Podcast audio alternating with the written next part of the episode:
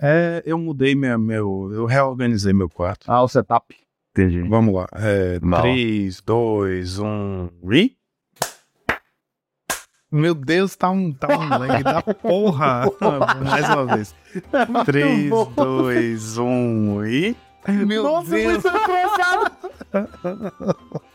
Ó, aqui, aqui tá aparecendo eu e o Rubens, tipo assim, mais ou menos similar, e Juca um pouquinho mais Mano, aqui Você tá diferente. muito atrasado. De lag, você tá falando, né? No meu, no meu também tá. Você tá atrasadão. Mas vamos. Eu? É. Eu tô? É, mas. mesmo? Eita porra. Fodeu. Não, é só um vídeo, só, só- é que é engraçado que você bate a palma e 5 a 6 segundos depois, você no vídeo bate a palma. Ah, tá. Então, então acho que o barulho tá Isso. saindo antes. Eu te ouvi, tá te é, ouvindo de boa. vídeo tá Então, por exemplo, eu- Então, assim, eu estou agora levantando dois dedos, mas Aí- vocês só estão só Agora aqui assim, Ah, é isso? é? Caralho, velho. É, então, então. Rapidinho, deixa, eu- deixa eu tirar esse vídeo aqui pra poder ver se turn off camera e voltar pra ver. E agora?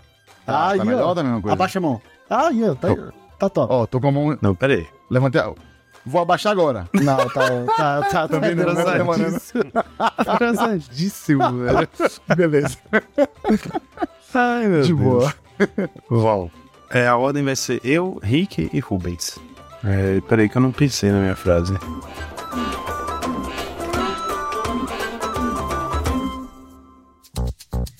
You know, I was, I was wondering, you know, if, if you could keep on because the force, it, got a lot of power and it, it makes me feel like, uh, it, it makes me feel like. Quatro Manas Monarca! Olá pessoal, aqui é o Joaquim e hoje vamos falar daquela marca clássica de carros de som que todo mundo conhece, né? Que é o Pioneer. Boa marca, viu? Eu gosto. Já tive um fone Pioneer muito bom. Olá, pessoal. Aqui é Ricardo Longo. Eu tô dando um, um tempo do- no meu foco no standard que tem sido frequente nos últimos dias pra poder falar de Pioneer com vocês aqui, que é... Eu diria que hoje é meu formato preferido, meu formato principal, assim, seja o Pioneer. E é isso. Aqui estamos. Fala, galera. Mais uma vez, Rupinho aqui com vocês. Eu esqueci o que eu ia falar, velho. Começou bem. Pra mim, essa aí ficou ótima. Começou muito bem. Eu acho que a primeira vez que eu participei desse programa foi pra falar do Pioneer também. E na época, é, Juca tava muito, muito curioso por que, que o nome de um formato de Magic era torta na orelha, né? Oh, meu Pioneer. Deus. É verdade, eu lembro dessa piada. Desta piada, né? Entre aspas. Vai, Rubinho, você não vai falar nada, você só esquecer. Não, acho que ficou legal, deixa assim. Tá bom, tá bom. É isso mesmo, pessoal. Hoje estamos aqui com o nosso convidado de honra, o Ricardo Longo, para falar um pouquinho sobre o panorama do Pioneer, né? Saindo aí da, do Pro Tour, que a gente acabou de cobrir também, o retorno do, do Magic RL, do circuito novo do Pro Tour. A gente resolveu cobrir um pouquinho sobre o estado do Pioneer, né? A gente vai falar sobre o metagame, a diversidade, é, os principais decks, tudo isso e muito mais logo depois dos nossos reports.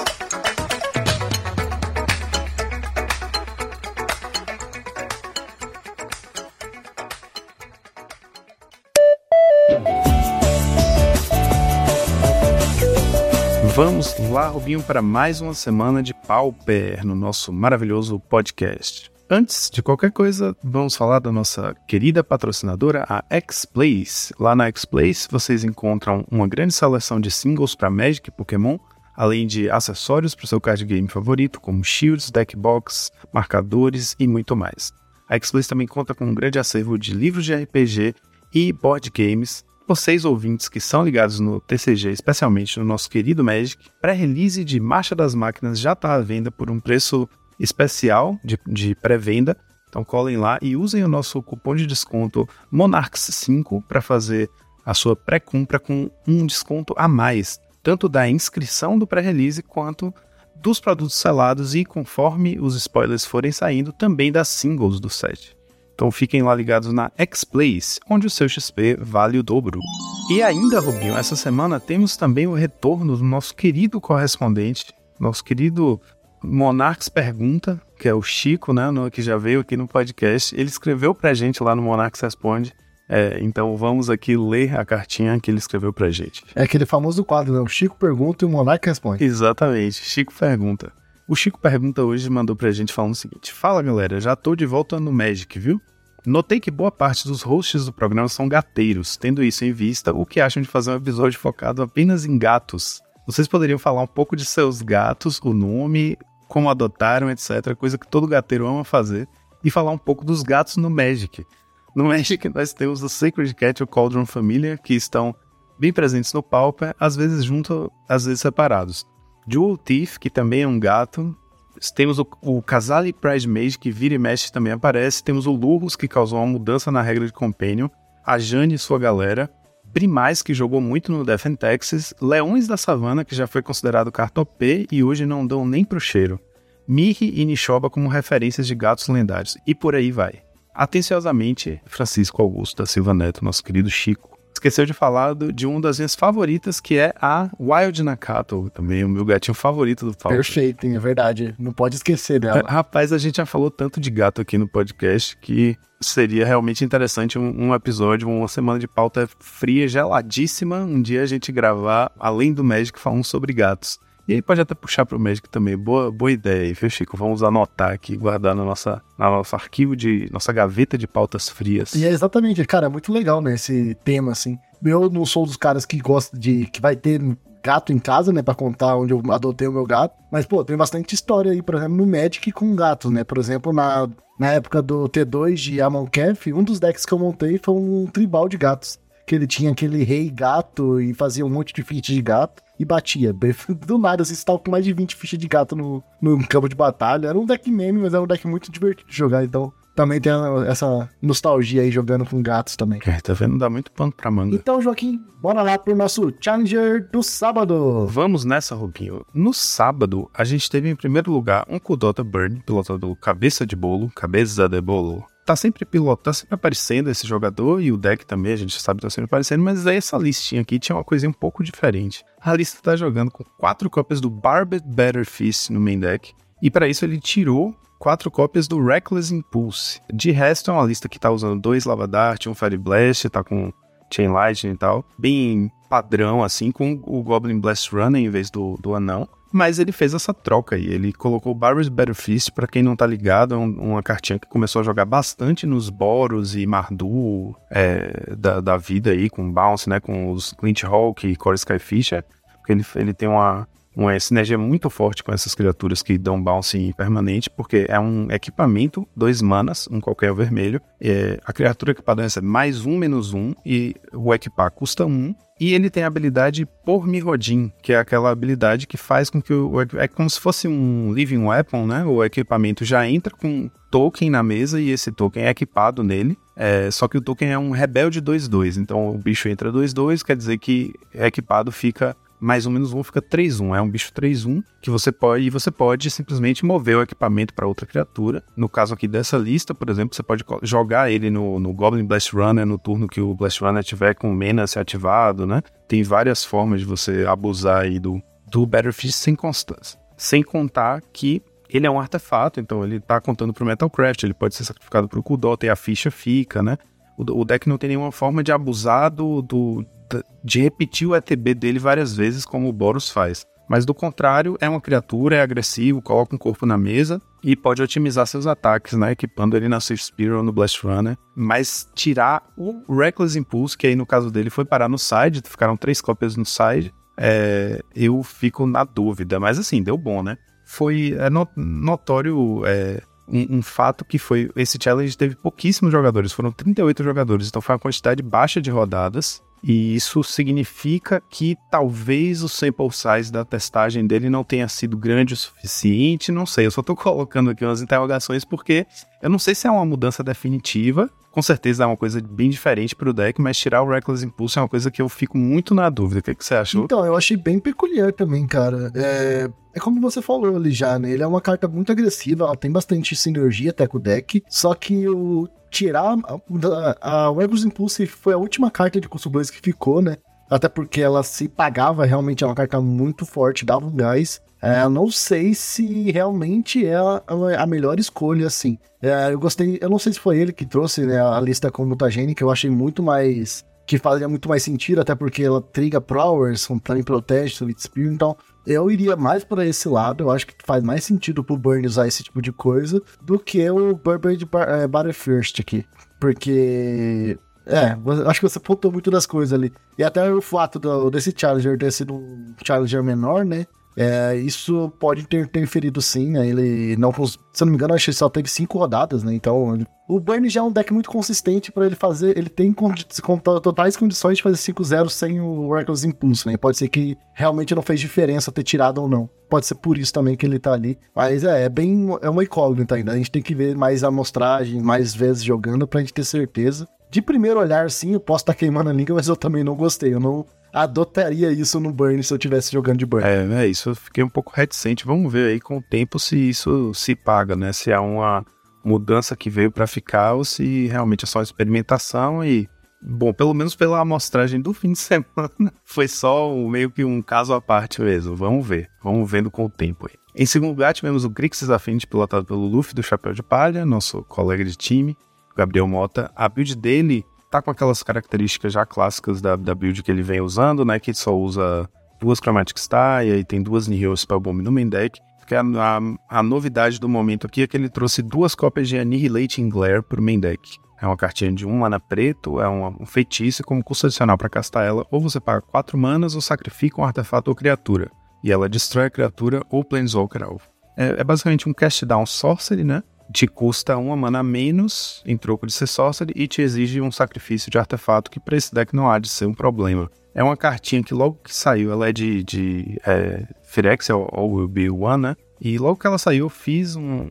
Eu joguei um, uma lista de frente com uma cópia dela e deu bom assim, mas a, meio que ela só apareceu uma vez e fez pouca diferença. O Affinity tem um problema sério para lidar com bichos de bunda 5 ou mais, né? Porque só tem o Galvanic de remoção no main deck. Aí algumas listas usam lá um, um Edge to Chain né, no main, de vez em quando alguém usa um, um Down. Essa carta tá meio que nessa, nessa margem aí, né, de, de remoções auxiliares que cabem bem no deck, mas que depende muito do meta, né, o que, que o meta vai demandar do deck para ele ver jogo ou não. Acho que o Luffy estava experimentando aí, mas segundo ele próprio, ele disse que é, resta testar mais para ver, mas que por enquanto até o Cashdown parece uma opção melhor. É, eu acho interessante até testar isso. Eu acho que ela tem bastante sinergia realmente com o deck. O fato de você conseguir destruir uma criatura e dar um draw sacrificando um Icor, por exemplo, eu acho uma vantagem muito grande. É, você meio que tá fazendo um 2 para 1 um ali, né? E eu, eu, até fico me perguntando, com a, com a entrada dessa carta, né, o removal de uma mana que destrói qualquer coisa praticamente, se não é o caso de, por exemplo, realmente aposentar o vermelho. Eu acho que, claro que tem um Clarkan, eu acho que é o maior peso ali para para manter é, realmente a, o vermelho no, no, no Affinity hoje é o Clarkan, ele é a carta das mais fortes que tem no vermelho ali. Até porque eu acho que o, o, o Annihilating Glare ele consegue substituir muito facilmente o Galvanic. Eu sei que a gente perde um pouco de, de alcance, né? Que é o que o, o Galvanic dá. Se você olhar bem, você consegue jogar também com umas criaturas um pouco mais robustas. Vai conseguir colocar aquelas duas.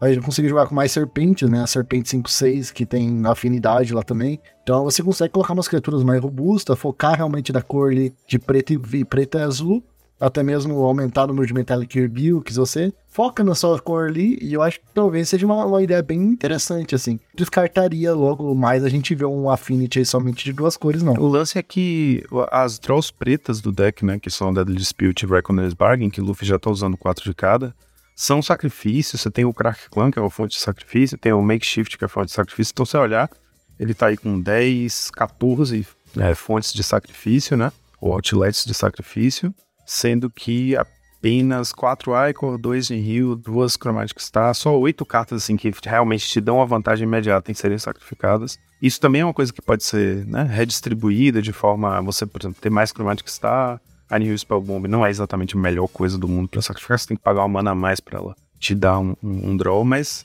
não, não, enfim, o deck já, já tá meio que habituado a jogar, né? Já, é, já faz parte do padrão de jogo do deck, essa coisa do sacrifício, então não há de ser um custo muito grande, não. Eu só ficaria de olho nisso, assim, de quantos efeitos de sacrifício você está usando no deck para é, ver quantas, quantos efeitos desses de, de, de, quando morre e dá um draw para você poder otimizar seus sacrifícios aí, não ficar tendo que sacrificar land demais, né?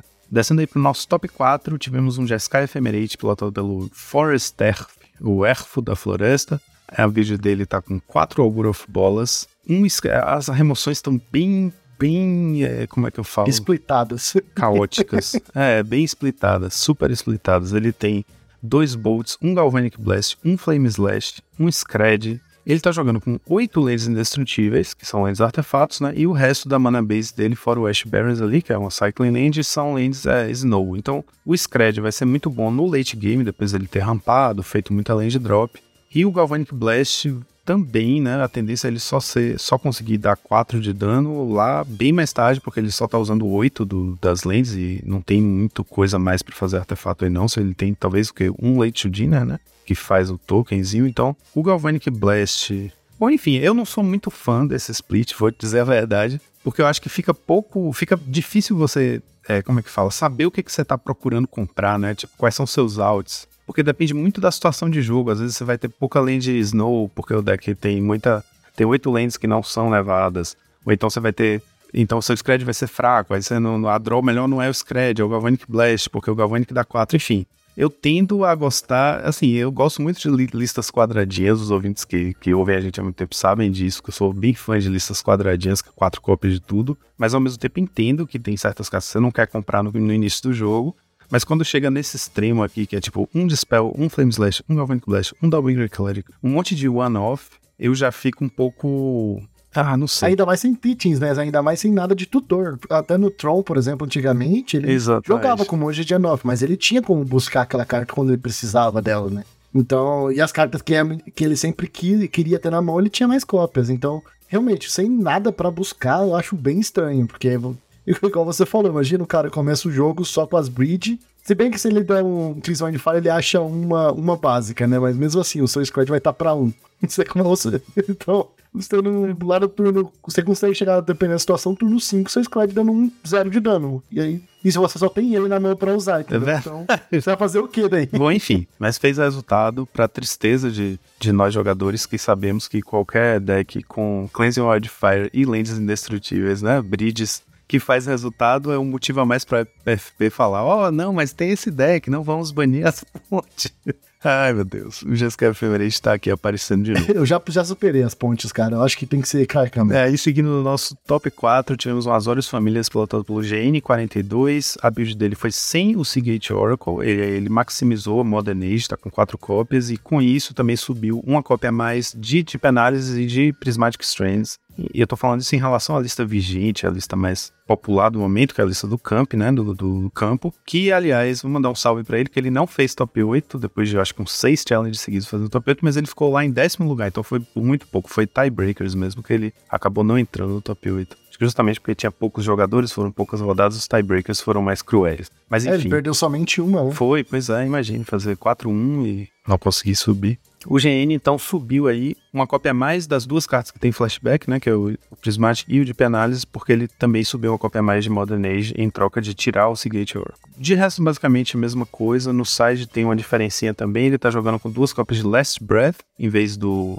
Inside Out, né, que Last Breath pega as barreiras que o Inside Out pega, mas também pega outras criaturas, então é um pouco mais versátil, né, a remoção, ao mesmo tempo em que não dá o card advantage, né, não tem aquela coisa de comprar uma carta, nem ter a redução de custos, mas ela é mais universal. Descendo para o nosso top 8, tivemos um Grupo 11, pelo visto a moda pegou, né, de fato, o Talisker tá pilotando aí uma versão com 8 auras de rampar, apesar de ter 8 efeitos cascata. Ele tem 8 auras, não quer saber, vai, vai ter cascata ruim mesmo, é isso aí. Sem nenhuma remoção no main deck, tá com 4 cópias de Stone Rain, então ele tem no total 12 destruições de terreno, 4 Stone Rain, 4 Thermocast, 4 Moonvully, crueldade máxima. Esse tá com ódio. Esse tá com ódio no, ódio no sangue, né? Nem sangue no olho, é ódio no sangue. Ódio no sangue, esse tá cruel. Ainda no top 8 tivemos um Altartron pilotado pelo Sun Pop. A build dele, o que tem de interessante aqui é que ele tá usando um Impact Tremors no main deck em vez do Makeshift Munitions, porque no Magic Online, né? Quando você faz o loop e começa a fazer golems infinitos, o Impact Tremors é simplesmente um trigger que você,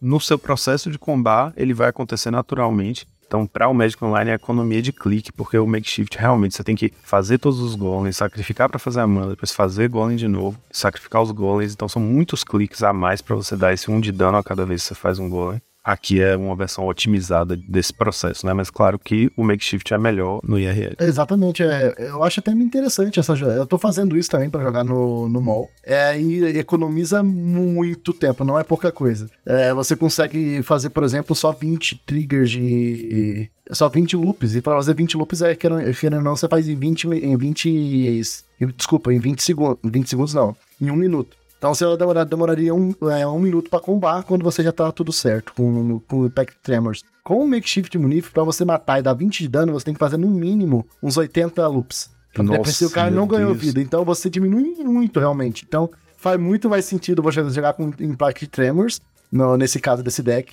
A única coisa que eu não gostei, assim, que ele tá jogando ali, é que ele tá jogando com três cópias de, do Mirkir Smith, que é o famoso Mir Mirreiro. É, eu não acho que vale a pena ter três cópias dele, até porque você já tem quatro do Mir Retriever, é, sendo que você só precisa achar um Mirk Smith pra você combar. Porque com um Mirk Smith você já consegue achar os dois Mir Retriever pra você combar. Então é, é meio que desnecessário você ter mais cópias dele, sabe? E até porque se o cara vai exilar seus Mir Retriever, ainda é pior, porque daí você vai ter menos carta ali e ela é uma carta morta, assim, dependendo da situação. Se você já tá com todos os Mir na, na mão, ela, quatro manas, um 3-1, não faz nada. É muito ruim pro deck, assim. Então eu não gosto de jogar com três. Dois eu até entendo, mas três eu acho um exagero muito grande. Eu não acho que vale a pena, não. Seguindo, tivemos um Fogtron, pilotado pelo Zio Francone, também jogador italiano, assim como Sam Pop. A build dele tá jogando com um Jim Rover Horror no main deck. E também uma cópia de Scatter Ray, é uma cartinha de Brothers War.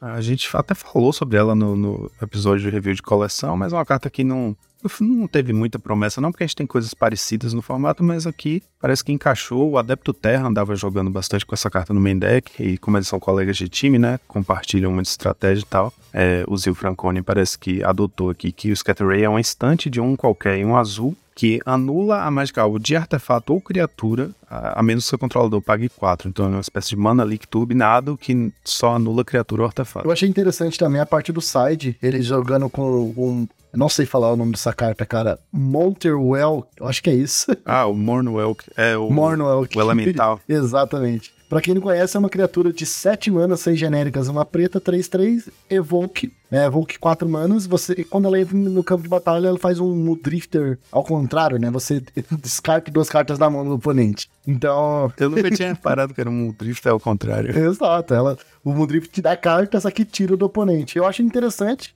Muito provavelmente deve estar usando isso contra Affinities, né? Você. É uma maneira legal de você diminuir o card advantage do oponente, né? Então, às vezes você dá no início do turno do oponente, você dá um flicker nisso, dá o, deixa o cara dar o draw. Você dá um flicker nisso, ele descarta a, carta que tem na mão. Se ele comprou um Death Dispute, ele pode fazer. As duas que ele vai comprar, ele vai ter que descartar. Então eu acho um excelente deck contra de Tron contra o Azaffinity também. Bem, bem cruel também. E fechando aí nosso top 8, tivemos outro Kudota Burn.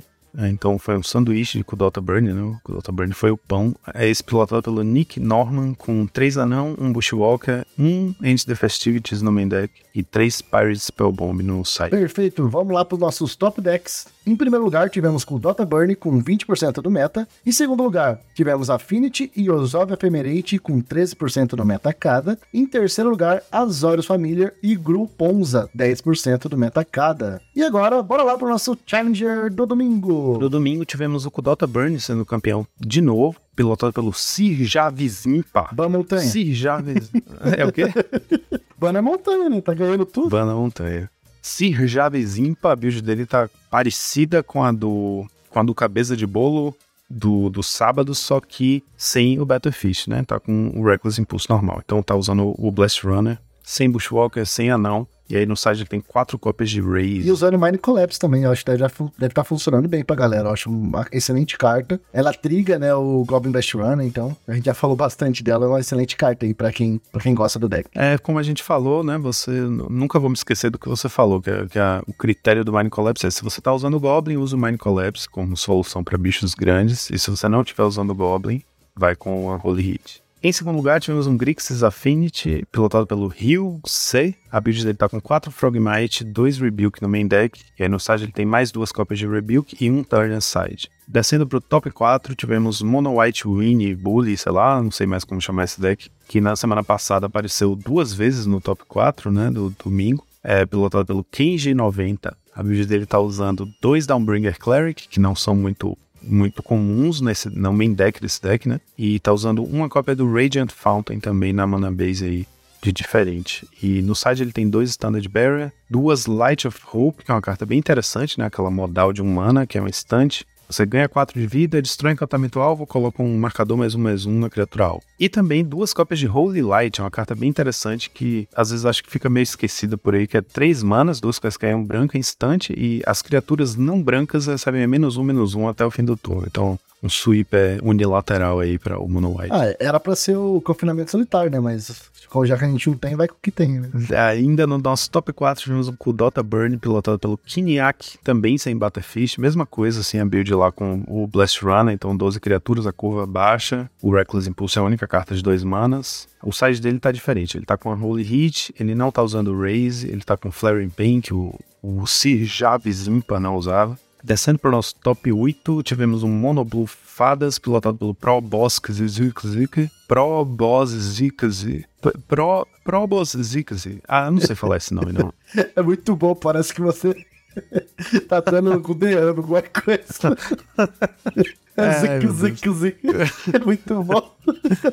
Eu tô rindo muito aqui. Ah, o main deck bem padrão, 24 criaturas, com 4 mutagenic e 2 spell piece, e ele tá no side com digamos assim, seis anti-affinity, seis anti-burn, né? Seis efeitos anu, que são quatro anu e dois sabotagem, e seis efeitos hydroblast, sendo quatro blue blast e dois hydroblast, duas relíquias e uma cópia de Sunken City. Essa carta é bem interessante, foi uma cartinha que entrou pro formato quando rolou a unificação né, do, do IRL com o MOA pool do Pauper foi oficializada. É um encantamento de duas manas azuis, no início da sua manutenção, você tem que pagar duas manas azuis, senão sacrifica o Sunken City e as criaturas azuis recebem mais um, mais um. Então é uma forma de pampar todos os seus bichos, é fazer aquele exército de 1-1 um, um, que o Monoblue normalmente é, virar muito mais assustador, né? É uma carta bem interessante. Gostaria de ver mais ela sendo jogada de forma agressiva, mas claro que o Monoblue, apesar de ser um deck agressivo, né, nesse meta acaba que muitas vezes joga mais no papel de controle, então é normal que não se dedique muito slot para isso, mas sempre fico feliz quando aparece uma copiazinha dele ali. Seguindo aí no nosso top 8, tivemos um Fogtron pilotado pelo Brivenix, a build dele com um Seagate Oracle no main deck, um Rover Horror também e um Recoil interessante aí que ele tá usando um Jim Rover e uma versão spell do Jim Rover, que é o Recoil, né? O Recoil faz a mesma coisa do Jim Rover, mas não é um bicho, então não é um ETB, é um, é um instante, simplesmente. Devolve uma permanente para a mão do seu dono e o jogador descarta uma carta. Eu ia perguntar se não era Commander esse deck aqui, porque o que mais tem é carta com uma cópia. É verdade, é verdade. Tem vários one-off aqui. Só que diferente do, do Jeskai Ephemerate é que ele tem três cópias do Mystical Teachings, né? Então tá mais que justificado esse tanto de one-off. Ele tá jogando também com uma cópia do Cast Down no main deck. E mais uma no side. Tem também no side o Morningwelk que você tinha falado lá, Rubinho. O Drifter ao contrário. E também tem o Fault Grinder, que é outro elemental com Evoke, 4-4, 7 manas, 6 quaisquer uma vermelha. Ele tem atropelar. Quando ele entra, destrói a, a, o terreno alvo. Então é o evoque dele por 5 manas, você consegue fazer ele relativamente cedo com Ephemerate, e para algumas matchups ele pode ser, ele vai ser, né, o que vai definir a matchup, por exemplo, contra um, digamos, um Altar Tron, ele pode ser um attack bem interessante, né. Ainda no top 8 tivemos outro GSK Ephemerate, ah, meu Deus, essas pontes realmente nunca vão ser banidas. Pilotado pelo IMMVP, IMMVP, com quatro Augur of Bolas também. Na verdade, a base de criaturas dele idêntica à do Forestef no sábado, né? Só que aí as spells estão um pouquinho mais, digamos assim, organizadas. Pessoas que têm um certo toque, né? Pode ser mais agradável olhar para essa lista. Ele tá usando três Scred, então tá contando mais com a o Scred ser a remoção para longo prazo, né, para o late game tem dois bolts, ele não tá usando o Galvanic, que eu acho o, movimento correto, né? Porque você precisa de um efeito que dê dano em jogador para você, se você precisar fechar o jogo com loop de Arqueomante, Ephemerate e dano direto. Então você já tem o bolt para fazer esse papel. Então se você precisa aí de uma remoção de resistência 4 ou mais, vai ser o seu Scred pro late game. Então, no, no, começo do jogo, você vai ter que segurar de outra forma, né? Com suas anulações, jump block, etc. Mais tarde, o Scred vem para fazer o papel da remoção de late game. Tem três Scred também tá usando oito. Eu fico pensando por que não usar Destroy Evil nesse lugar. Porque o Bolt é, pega tudo é. até custo 3, o Destroy Evil pegaria tudo para cima. E ele é um que não depende da base de mana, sempre funcionaria. Tá, é uma mana a mais, mas, cara, eu acho que vale muito a pena. Exatamente. E tem, a, inclusive, Rubem, umas builds que. O Destroy Evil eu acho que tem tudo a ver com esse deck. Você pode usar uma cópia só, pode usar duas. Às vezes eu vejo gente usando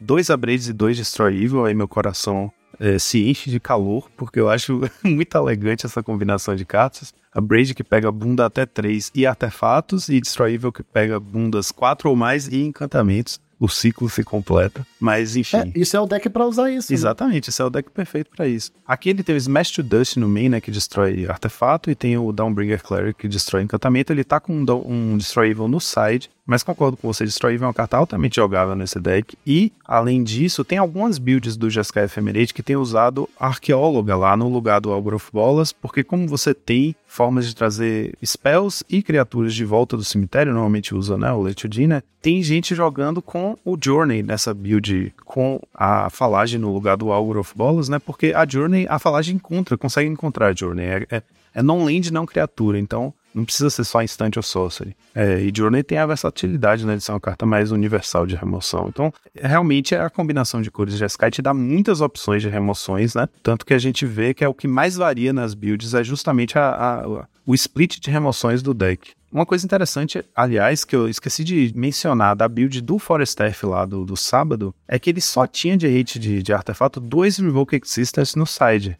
E MMVP aqui tá jogando com três Revoke Existence, então uma, uma cópia a mais.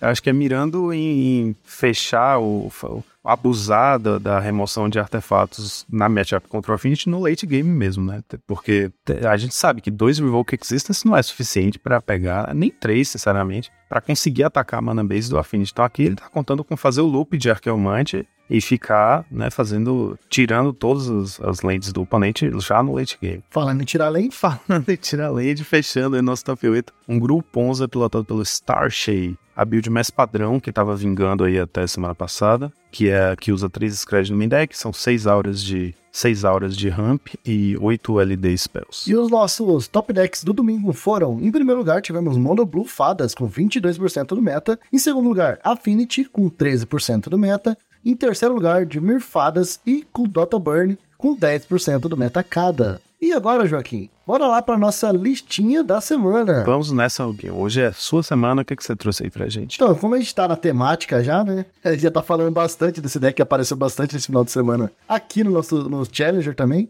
É, lá no, no Japão, teve um torneio relativamente bem interessante. Acho que você pode até falar mais do, do torneio. Acho que você eu, até viu um pouquinho, acompanhou um pouco mais ele do que eu. Mas tem um deck muito interessante que, que conseguiu ficar no top 8 lá que é exatamente um Jeskai. É um Jeskai Blink, né, que o pessoal tá chamando. É, ele tá com as, com as breeds também, pra, pro seu desgosto aí. Ele tá jogando com, com, com nove breeds e as lentes básicas no. Diferente dos outros, ele tá focado realmente no, no Bolt, tá com quatro Bolts ali. Então ele tá bem quadradinho essa lista, do jeito que a gente gosta, por isso que eu tô, trazendo ela aqui. Que ele tá com quatro Ephemerate, quatro Scred, quatro Bolts, quatro Cleansing e quatro Late to Dinner, assim, de spells. Então ele tá bem direto ao ponto no, ponto no que ele quer resolver. Tem duas Prismatic Stands também ali. E só que o diferencial dessa desse, desse deck tá na, nas criaturas, né? Ele tá bem mais focado uh, na, de fazer board e também trabalhar com essas criaturas. Como você mencionou ali agora, poucos minutos antes, ele tá jogando com quatro Falage Archaeology ela faz muito sentido nesse deck, né? Como ele tem bastante late to dinner, é, você vai conseguir ficar jogando, ter mais opções ali para ficar fazendo loop, então ela acelera bastante. Para acelerar isso também, tem a, a Raffine's Informant, que é uma, das uma excelente carta do Pauper. Eu, cada vez que eu jogo com ela, mais eu gosto da, da, da versatilidade dessa carta. Uh, ela, ela ajuda muito em diferentes ângulos. Ela ajuda, por exemplo, inclusive com Prismatic Strange, como a gente estava falando mais hoje, hoje cedo. É, você pode, no turno 2, já fazer uma Rafine, descartar uma Prismatic Strange, já ficar up. Então você já tem ali um bicho 3-2 na mesa e uma proteção. Então é bem interessante. Tem duas cópias de Drawbringer Cleric, quatro Drifter e três Archeomancer. Não pode deixar nesse deck. É um deck bem interessante, ele conseguiu já fazer um resultado, a gente viu que também tá fazendo um resultado aqui nos Challengers. Eu gostei mais dessa versão, justamente porque ele tá bem focado no, nas, nas criaturas, né? Então, ele tem uma maneira bem é, direto ao ponto de finalizar a partida também. É, o sideboard dele acho que tá bem focado no meta lá, mas acho que nada impede da gente usar, por exemplo, no sideboard aqui os Labrade e Destroy Evil, É muito bom. O bom dessa combinação também, que eu gosto muito, dessa combinação de cores, que abre espaço para você jogar com Blue e Red Elemental Blasts. Então você vai ter conseguir responder os dois lados ali. Tem várias coisas também, por exemplo, como ele tá mais focado em criatura também. Até o novo carinha lá que foi descoberto agora, esque sempre esqueço o nome dele, Warner Guard que é uma criatura de uma mana que ganha vida de acordo com o nome de criaturas vermelhas. Então, esse deck também você consegue usar isso, porque você pode abusar de Ephemerate para ganhar mais vida. Então, cara, é, é, um, é um deck que se eu for jogar de Jeskai, essa seria a build mais perfeita para mim, sim.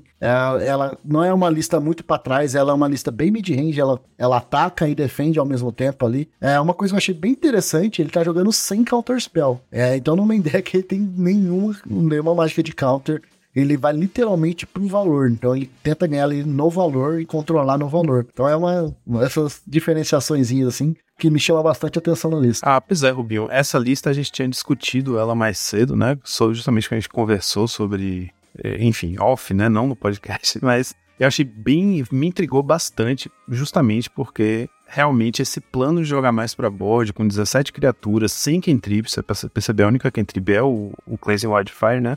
Ele fez o que eu tava criticando na outra lista, ele, ele deixou bem quadradinho. Então, aqui você bate o olho na lista, você sabe quais são os spells mais importantes do deck. E ele maximizar o Late Shudina, né? Viram o Jeskai, eu brinquei dizendo, um Jeskai Ephemerator, que é um Ephemerate com Reanimator. Tem quatro Ephemerate, quatro Late Shudina, e tá usando aí Arafin's Informant e a Falage pra enfim, usar o, o, cemitério como recurso, tanto das spells que voltam com Archaeomancer quanto o Late Dina. Eu fiquei bem intrigado, curioso para ver em ação, porque é muito diferente o plano de jogo, né? Como você falou, é mais para frente. Você acaba tendo que ser proativo, porque a sua forma de ver mais cartas e de desenvolver sua board é fazendo suas criaturas. E então eu fiquei bem curioso para ver como esse deck roda, né? Eu fiquei com vontade de montar e, e jogar. E olha que eu, você viu daí no, no, no a gente cobrindo os eventos, né, os challenges do fim de semana, que eu tenho uma certa antipatia com o Jeskai, justamente por ser um deck de bridge, mas aqui nesse caso isso nem veio ao caso, nem, nem é o que me chamou a atenção, porque eu gostei muito da, dessa forma inovadora de buildar. Eu acho isso uma coisa muito interessante das listas japonesas, né,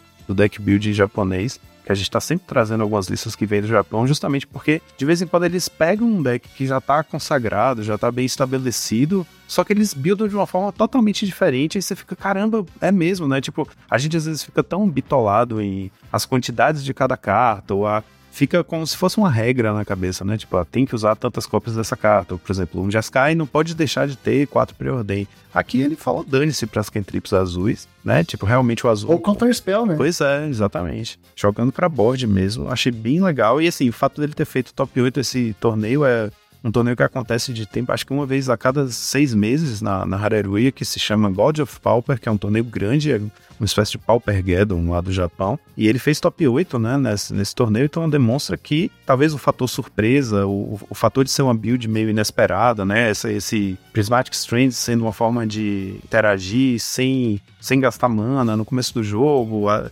deve confundir bastante o oponente, né? Você abrir com a Bridge no turno 1, no turno 2 você faz um Raffin's Informant, descarta um, um Prismatic Strands, a pessoa já fica achando que tá jogando contra um Bully, alguma coisa assim. E, enfim, achei bem intrigante, gostei muito do deck. Então vou ter que dar 5 para essa listinha. É, e tô muito curioso para jogar. Eu quero muito jogar para sentir com minhas próprias mãos, né? Porque justamente é isso. É um deck, é um deck que a gente tem familiaridade, mas ao mesmo tempo ele tá construído de uma forma totalmente inovadora. Exatamente. Eu, eu compartilho, acho que muito o que você falou. Me chamou muita atenção isso. É um deck que joga para frente. Eu não sou muito de jogar ainda. Eu jogo controle, mas eu gosto de deck que finaliza o jogo. Tem um plano muito claro de como vai finalizar. E esse deck ele faz isso, né? Ele é um deck totalmente para trás. Ele a, a, além dele ter o, o, o loopzinho de Archaeomancer Ephemerate, é mais para te dar vantagem. Ele não quer para você ter cursão de ficar enrolando o jogo. Ele quer te dar vantagem para você finalizar o jogo. Então é muito jogadas mais proativas, né? Então realmente me chama muita atenção isso. Depois então da gente brincar o nosso Archaeomancer pegando o leite do Dinner, só nos resta uma coisa: soltar a vinheta.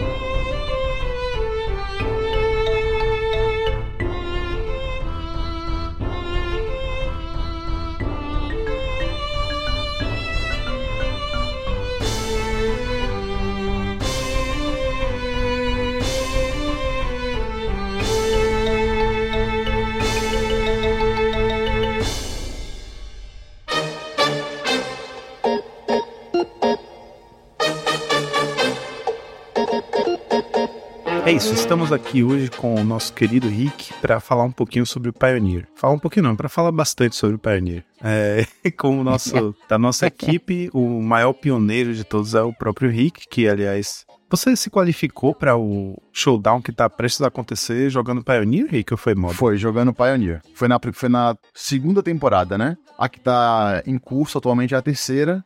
E eu até tenho jogado. É, eu joguei até agora quatro, quatro eventos. Desses quatro, três foram Pioneer e o da semana passada foi Modern. Então a maioria aqui em São Paulo tem sido Pioneer. E aí em São Paulo você tem uma, uma frequência grande, né, do Pioneer, é o- é formato que você mais joga atualmente? Aliás, assim, não é, não é pra puxar o, puxar o saco do, do, do pessoal da, do- dos monarcas, não, mas eu acho que o formato que eu tenho mais jogado é, IRL hoje em dia é o Pauper até. Mas isso aí é porque eu tava participando de uma liga, né, no mês passado, e eu precisava jogar toda semana pra poder, porque eu tava bem, bem nessa liga, e eu precisava de pontos pra me qualificar pra final da liga, e aí eu consegui. E eu, eu tava jogando bastante Pauper. Esse mês eu vou dar um, um tempinho no Pauper, porque esse mês é- é- ainda classifica pra mesma liga que, que eu tava antes, né? E aí eu vou tentar focar um pouco mais no, no Pioneer e, e no Modern, né? Que são os outros formatos que, que tem ligas né, nessa mesma loja. Só que antes disso, eu tô, como eu falei, né? Hoje, hoje focando muito no Standard, porque a gente tem um showdown, né? Vai ser no próximo fim de semana, pra quando a gente tá gravando, né? Imagina que quando esse episódio vai ao ar, o showdown tem acontecido já. Que pra quem não sabe, o showdown é a final regional, né? Que no caso, a nossa região é o Brasil. Então é como se fosse um nacional. E você joga esses qualificatórios pra se classificar. E como eu consegui a vaga, eu vou jogar, e ele vai ser standard, então eu tenho focado muito no standard por isso. Jogado muito no arena, né? Porque não dá pra achar muitos torneios de papel de standard aqui em São Paulo, pelo menos. Eu acho que tá bem caído há um tempo, né? Espero que volte, porque eu gosto do formato, mas é o que tem pra hoje. Então é isso. Muito obrigado, um abraço e até a próxima. A gente nem falou sobre o Pioneer. Peraí, peraí, peraí. É... Foco. É, o Pioneer, pelo que a gente conseguiu ver pelo Pro Tour, pareceu estar num lugar muito saudável, o formato como um todo. Assim. A gente viu uma variedade grande de decks. O Top 8 teve, acho que, seis decks diferentes, não foi? Do Pro Foi, até só, só repetiu Creativity e dois lotos, né? Repetiu os combos, falar a verdade. E segundo o próprio campeão do, do Pro Tour, o Reed Duke, ele publicou na Channel Fireball na semana passada, pra quem tá ouvindo o episódio na, na semana que ele foi lançado, Power Rankings, um vídeo que é como se fosse os tier do formato, a ordem de tiers, mas de uma forma mais livre, digamos assim, né? Não, não é tanto apoiado em metagame em si, mas é meio que uma mistura de, de porcentagem de metagame versus é, win rate, né? E a taxa de sucesso que o deck tem. E ele fez, cobriu 15 decks e falou assim: que esses, a distância entre o 15 e o primeiro não é uma distância abismal. E que ele sente que o formato tá num- numa posição em que, se você tem um deck que tá entre esses 15 aí e que você pratique o suficiente, né, e saiba usar o- o- as techs corretas no, no side para enfrentar o metagame local, que você tem uma chance alta de sucesso com qualquer um desses 15 decks. Então, é, a partir dessa apresentação dele, eu achei que o formato pareceu estar num lugar realmente saudável. É, a gente tem alguns decks agro, né? Tem uns decks mid-range, tem os combo decks, os control decks. Pelo menos pra gente que não, não joga o formato, pareceu estar num lugar interessante. Eu queria que falasse um pouquinho mais sobre a opinião dele da, da- da- do ponto de vista de quem tem jogado. Eu acho que, que nesse Pro Tour aconteceu uma coisa que eu diria que é talvez a melhor coisa que pode acontecer, acontecer para um formato competitivo. Que é o quê? Antes da gente, da gente começar o Pro Tour, né? O Pioneer já era um formato muito, muito variado, tinha muitos decks. Só que é, tem meses e meses já que o que a gente tem aí, eu diria que assim, três grandes pilares do formato, né? Um deles seria o hack dos mid-range, né? Que é, um, que é um deck vermelho e preto que usa, que usa criaturas que geram valor e tem muita remoção e costumam ter partidas boas contra deck de criatura, né? A gente tem o Mono Green, né? Que é um deck que durante um bom tempo é, se pediu banimentos para poder afetar esse deck, porque ele é um deck muito, muito degenerado, realmente. Quando ele tá fazendo o que ele, o que ele faz, ele é um deck que explode de uma maneira absurda. E é um deck também que não é muito divertido de jogar contra às vezes, porque o combo dele é um combo meio complicado e demora, e os turnos demoram, sabe? Então. E o, outro pilar seria é, exemplificado pelo, pelo Mono White, pelo, pelo White Win, né? Que é um deck é, muito agressivo, que costumava, assim, ter uma match ruim contra o Rakdos, porém boa contra o Mono Green, né? Porque o Mono Green é um deck que não interage muito. Então, se você for muito rápido e bater muito e você tiver criaturas difíceis de, de, de bloquear, né? Com cartas como Brave the Elements, por exemplo, para dar proteção é, é, contra o verde pro seu time inteiro e bater.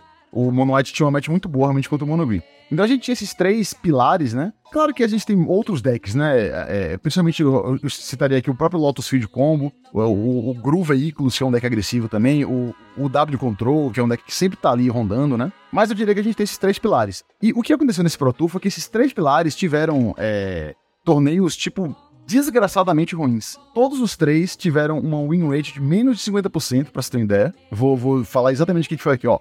O Rakdos Midrange, que foi o deck mais jogado, no formato, né, com 33 pessoas jogando ele, teve uma win rate de 46,4%. Então, assim, deu para ver que ele foi um deck assim muito popular, mas que foi visado. Então, realmente a win rate dele ficou abaixo da metade ali, né? O Mono Green Devotion é, foram 30 pessoas jogando e teve um win rate de 46,6%. Tá? Assim, um pouquinho acima do Rakdos, mas claramente não foi esse problema que, que, que se, se supunha ser, né? Um deck é, né, com todas as, as jogadas designadas que ele tem, mesmo assim, é, você vê que o formato dá para se desenvolver para poder ganhar desse deck. E talvez a, a pior, a pior é, é, decepção desse formato foi o Mono White Humans, que é o White Win, né? 15 jogadores escolheram ele, ele teve uma abismal é, é win rate de 36,2%. Então, assim, o recorde total foi 34 vitórias e 60 derrotas, quase o dobro, né? Então, assim, você, quando você chega no formato com três decks que são é, é, vistos por muitos pro players e por gente que joga o formato como os melhores decks, e os três têm desempenhos tão pífios, você vê que, tipo assim, o formato ainda tem muito que, o, que, o que evoluir, né? O que desenvolver. Então, Rick, até falando em cima desses dados que você acabou de trazer, é, a gente tem que. É, é, um, porém, que é. O Iset Creativity, que é um deck que eu acho que ninguém dava nada, foi um deck que realmente ele apareceu nesse Pro Tour, né? E se você for analisar bem, ele tem uma match excelente contra esses três pilares que você acabou de citar, né? Ele consegue jogar muito bem contra o Monoid Humans, porque ele é um deck cheio de remoção. Ele consegue fazer remoção na 1, na 2, na 3, e isso quebra muito a perna ali do, do Humans. Contra o segundo deck, que seria ali também o Mono Green, ele é pelo mesmo motivo, né? Ele consegue ficar controlando as criaturinhas, que o Mono Green precisa dessa evolução de Mana Lanoir, fazendo um Troll na 2. Então ele precisa dessa, dessa progressão de jogo.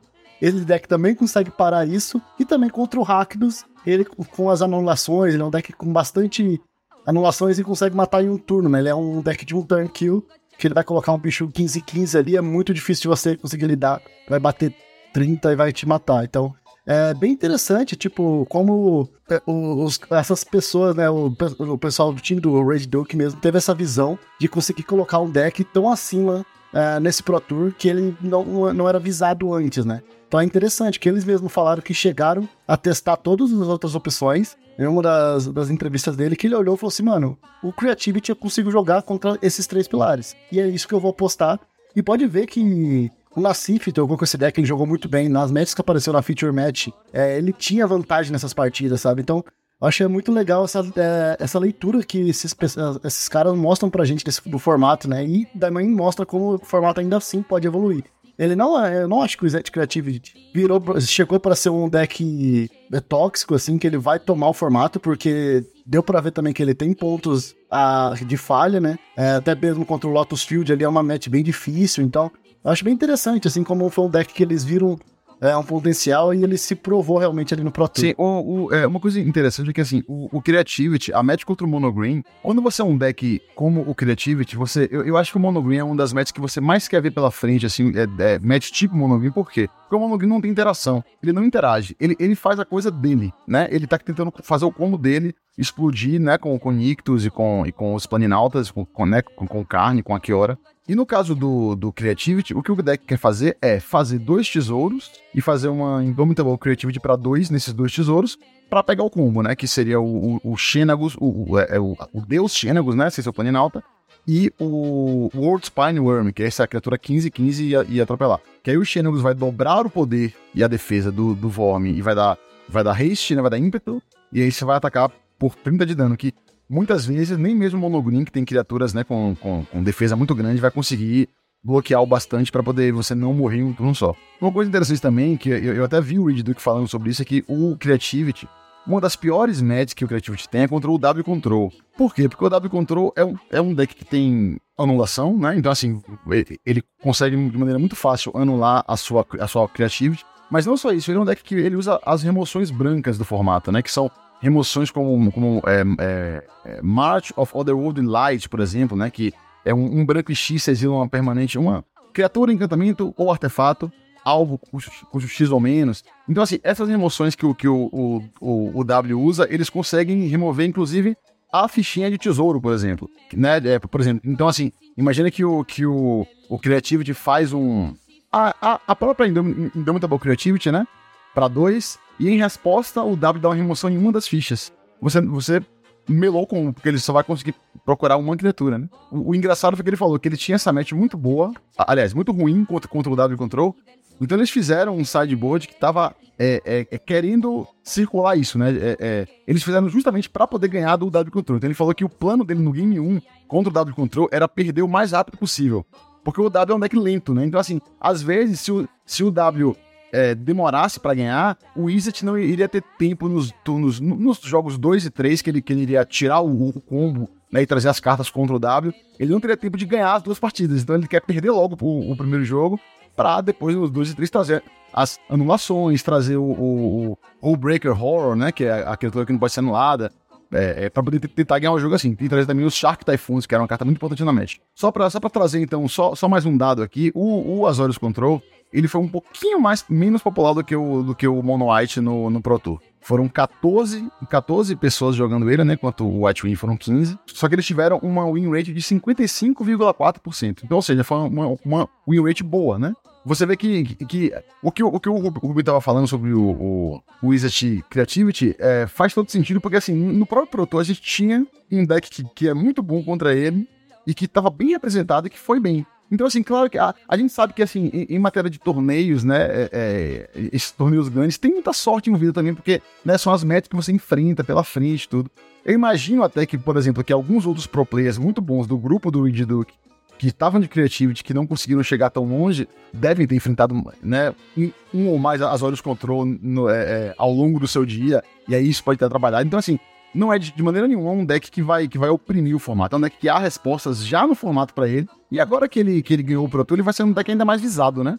Então, assim, é, é, os decks vão começar a ter mais é, opções de sideboard para poder tentar melar aí o, é, é, esse combo, né, do, do, do, do Creativity. Um outro deck também que eu acho bem interessante a gente comentar aqui é uma da. Acho que foi a sensação, né? A gente pode falar que foi a sensação do Pro Tour, né? Que foi o deck do Benton, que foi o GW Auras querendo ou não, ele pode ser um deck sim frágil quando você tenha.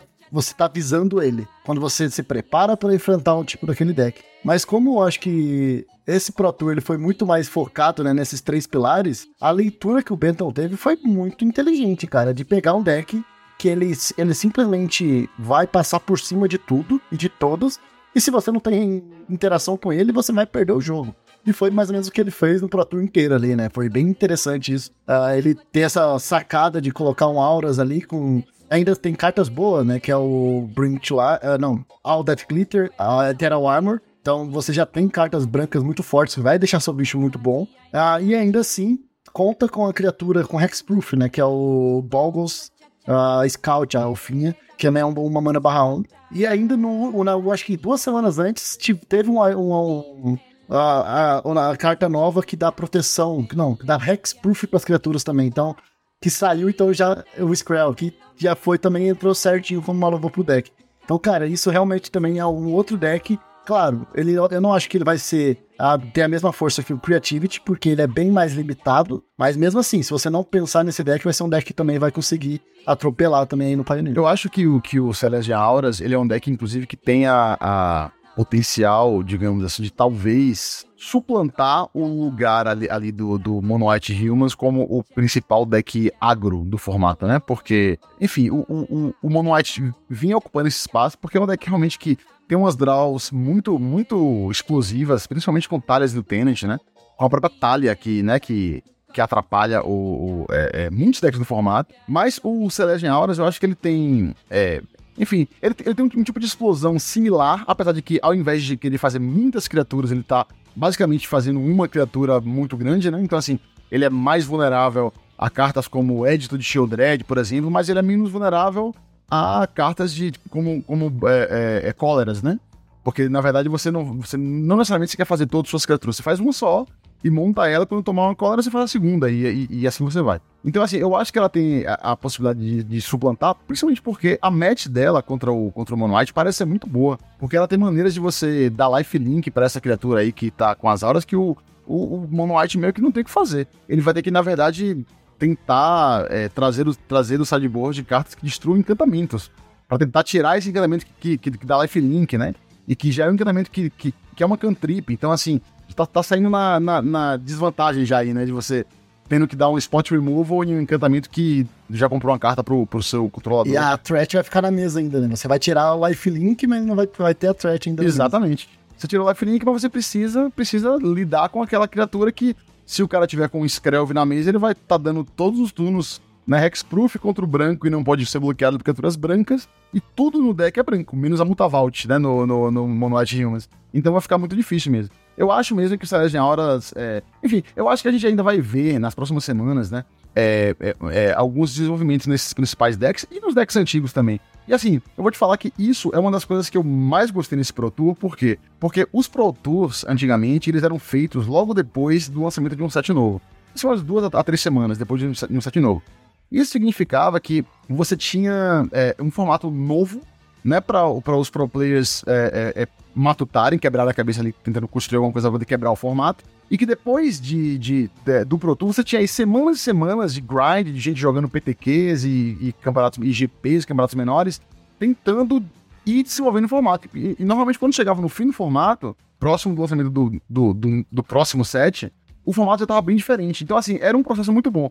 Isso se perdeu bastante durante a pandemia, porque eles passaram a fazer diferente. Os, os Pro Tours, né, no caso eram, eram os Mythic Championships que eles estavam fazendo, que seriam os, os, novos Pro Tours da época, eles eram feitos assim com formatos já estagnados, perto do, do lançamento de novos sets. Então, assim, era um formato que não só já estava né, meio que resolvido, você não tinha muito o que fazer, já, é, é, o que gerava formatos muito homogêneos, decks muito iguais, mas também, assim, para nós, espectadores de casa assistindo o Pro Tour, era mais chato, né? Você ficar vendo mirror match atrás de mirror match todo dia. Você é, vê um, um, um, formato que, que seria muito difícil ter alguma inovação, como a gente teve com o Creativity e com o Auras nesse Pro Tour agora, né? Então eu acho que eles resolveram isso, pelo menos. Eu acho que o, o lugar correto de você ter Pro Tour é realmente um pouquinho depois de um set novo, que aí você tá mais empolgado com as cartas novas, você quer, inclusive, ver elas em ação. Às vezes você não teve tempo de ver ainda, entendeu? Então eu acho que, tipo assim, é, a Wizards vem, vem acertando nas decisões que ela tem tomado com relação ao, ao, ao competitivo do Magic. Nesse, nesse sentido, pelo menos. Né? Vamos ver como é que vai se desenvolver a, a partir de agora, mas esse primeiro produto eu achei que foi um sucesso.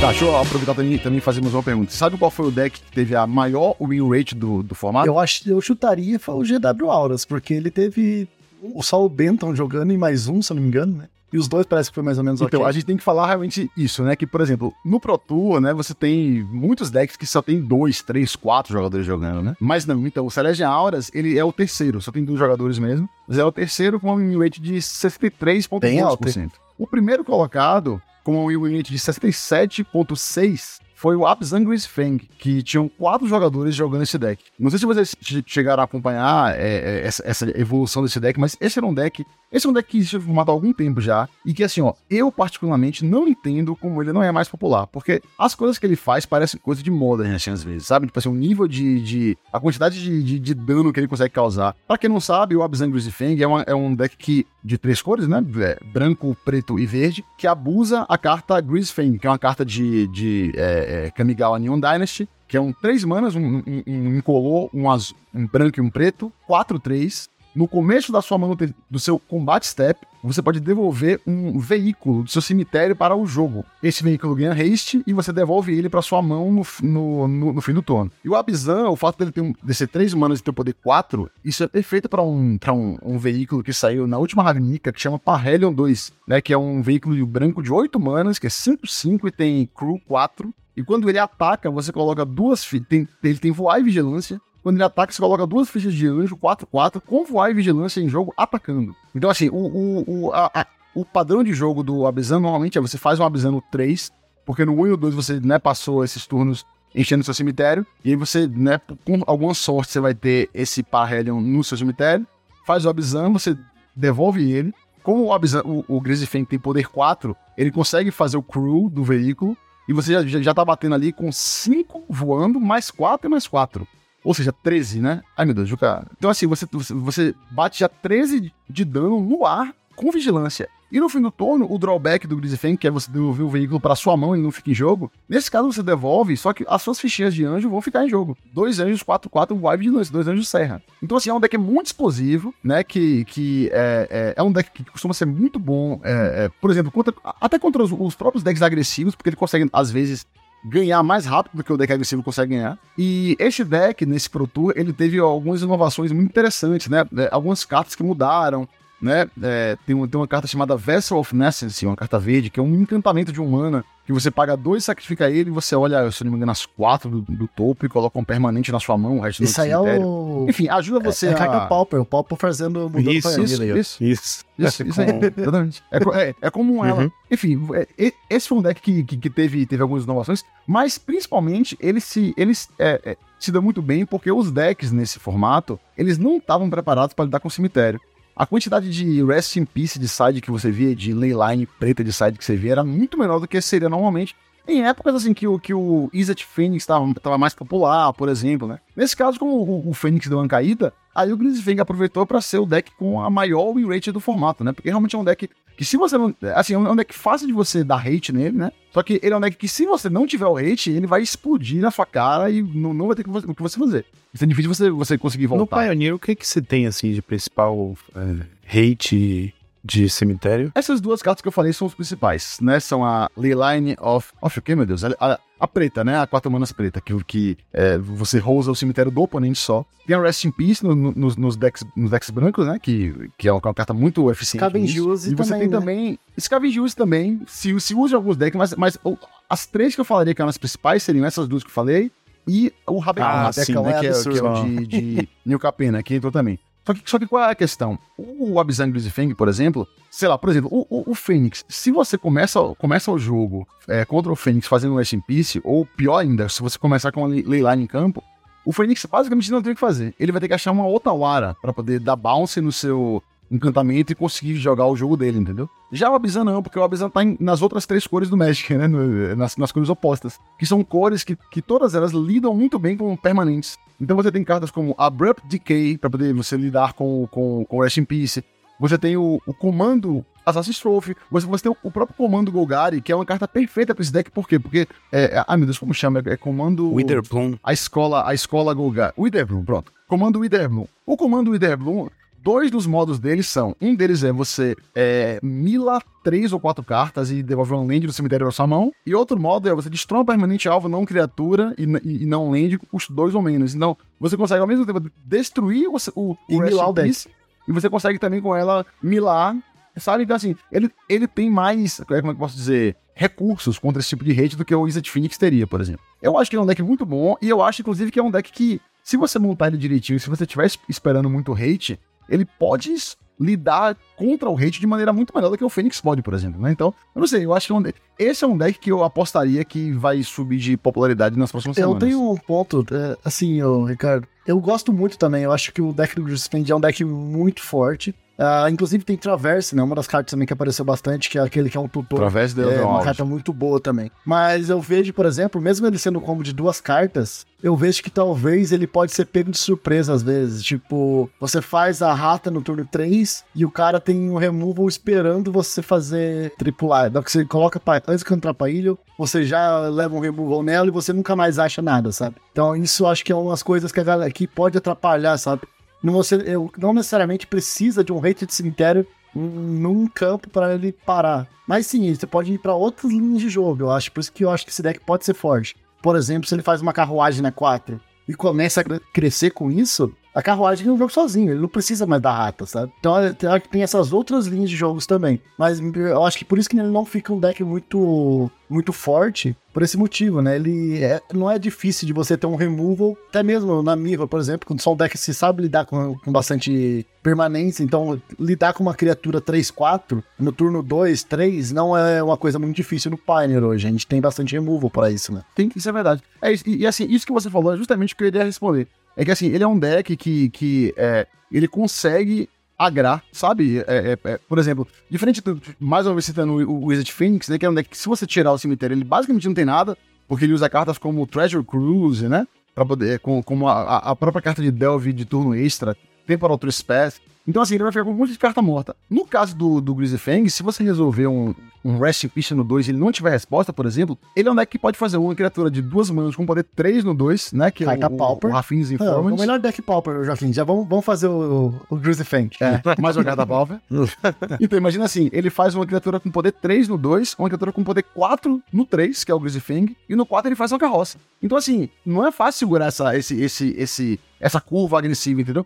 É por isso que eu gosto do deck, porque assim, eu acho que para além do, do- da possibilidade de explosão que ele tem, né? E, é, ele, ele consegue ser um deck bem respeitável no sentido de atacar o oponente simplesmente sem, sem combate. E assim, o fato de ter o preto no deck também te permite jogar com cartas como Tot Seize, que você controla mais um pouco assim o que, que o seu oponente vai fazer, o que ele vai poder responder ou não, né? Então, assim, é, é- é- ele é um deck que eu, é, particularmente, assim, eu nunca joguei com ele, tá? Mas eu joguei várias vezes já contra ele e com diferentes decks.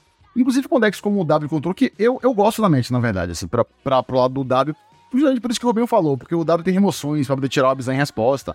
O W exila cemitério, enfim. É, mas assim, várias vezes que eu joguei com esse deck, sempre era assim, cara, por que esse deck não é mais popular? Porque ele me parece tão quebrado. Claro que, né, quando você joga com o deck em si, você percebe as falhas dele, né? Que, assim, não é sempre que você, que você vai ter essa cor perfeita. Às vezes você não, não vai achar nada com as, com as cartas de milar que você tem. Eu já, já, já tive vezes de jogar contra o deck que o oponente fez uma das cartas que você mila, sei lá, cinco ou quatro cartas e devolve entre elas uma land pra sua mão e não milou nenhuma land. Então, ou seja, foi basicamente um, um, um, um por zero que ele tomou ali, né? Enfim, mas, mas é isso. Ele, ele é, por, por essas razões que eu falei, ele é um deck que eu, que eu assim, que eu, eu, eu esperaria que ele vá ficar no, no formato meio que de maneira constante, assim, com uma, uma, uma ameaça que deverá ser levada em consideração, entendeu? Eu acho que vai ser muito difícil que em, em futuros eventos grandes Pioneers, que os decks possam apenas é, é, é, ignorar que tem o Grizzly Fang e, e- não colocar a rede de Tem cemitério, que por exemplo. respeitar o deck também, né? Eu acho que eles vão ter que focar um pouco mais nisso. Tem que respeitar, exatamente. Uma pergunta que eu tenho sobre o Grizzfang é o seguinte: por que, que o Parhelion 2 é 2 se não tem o 1? Ah, mas aí eu, eu como um, um nerd das histórias do Magic, posso te responder. É porque o Parhelion nunca teve uma carta pra ele, né? Porque o, o, o Parhelion, ele era o, o- a, a sede, digamos assim, que, que, que, é, assim, era, era um veículo que voava, que era a sede também da, da Guilda Boros. É, e ele foi destruído, né, na, na Ravnica original. E aí, agora, nesse, nessa última Ravnica, eles fizeram o, o Parhelio 2, né, que o, ou seja, o, o Boros fez um novo, um novo airship, né, uma, nova nave pra poder voar. Só que dessa vez a gente tem o, o tipo de carta veículo. Ah, eles fizeram o entendi. Parhelio, né? Como antigamente a gente não tinha, acho que imagina que por isso. Mas eu nem, nem duvido que. Antigamente era capaz de fazerem eles um terreno, né? É, pois é. Mas daí, deixa eu perguntar, fazer uma outra pergunta em cima disso. É, se o Parhelion é uma, é uma nave pra você colocar anjos, mas pra que precisa colocar uma nave pra anjos, sendo que anjos voam? É os anjos Não, boa pousam pergunta, né? pra descansar, entendeu? Eles voam, mas eles... É um poleiro de anjos. Na mesma linha, você pode perguntar pra que fazer carro pra homens se homens correm? verdade, é verdade. Às vezes você quer descansar, né? Fica só sentar e aproveitar a viagem. bom, Não tá vai... bom. Por que você não vai correndo pro trabalho? Você prefere usar seu carro? É mais saudável. pô. Isso, velho, é pra você. É mais saudável, é mais saudável. Inclusive, só, só um adendo aqui, que tá, assim, a- acho que até Lucão tira isso no podcast depois, mas eu vi, eu vi um tweet uma vez que foi muito engraçado, que é um cara falando assim, quando, quando alguém me pergunta se eu, se eu cozinho, eu falo que, ó, óbvio que eu não cozinho, porque existem restaurantes. Eu também dirijo um carro e falo no telefone, aí vai de correr e gritar. Meu Deus.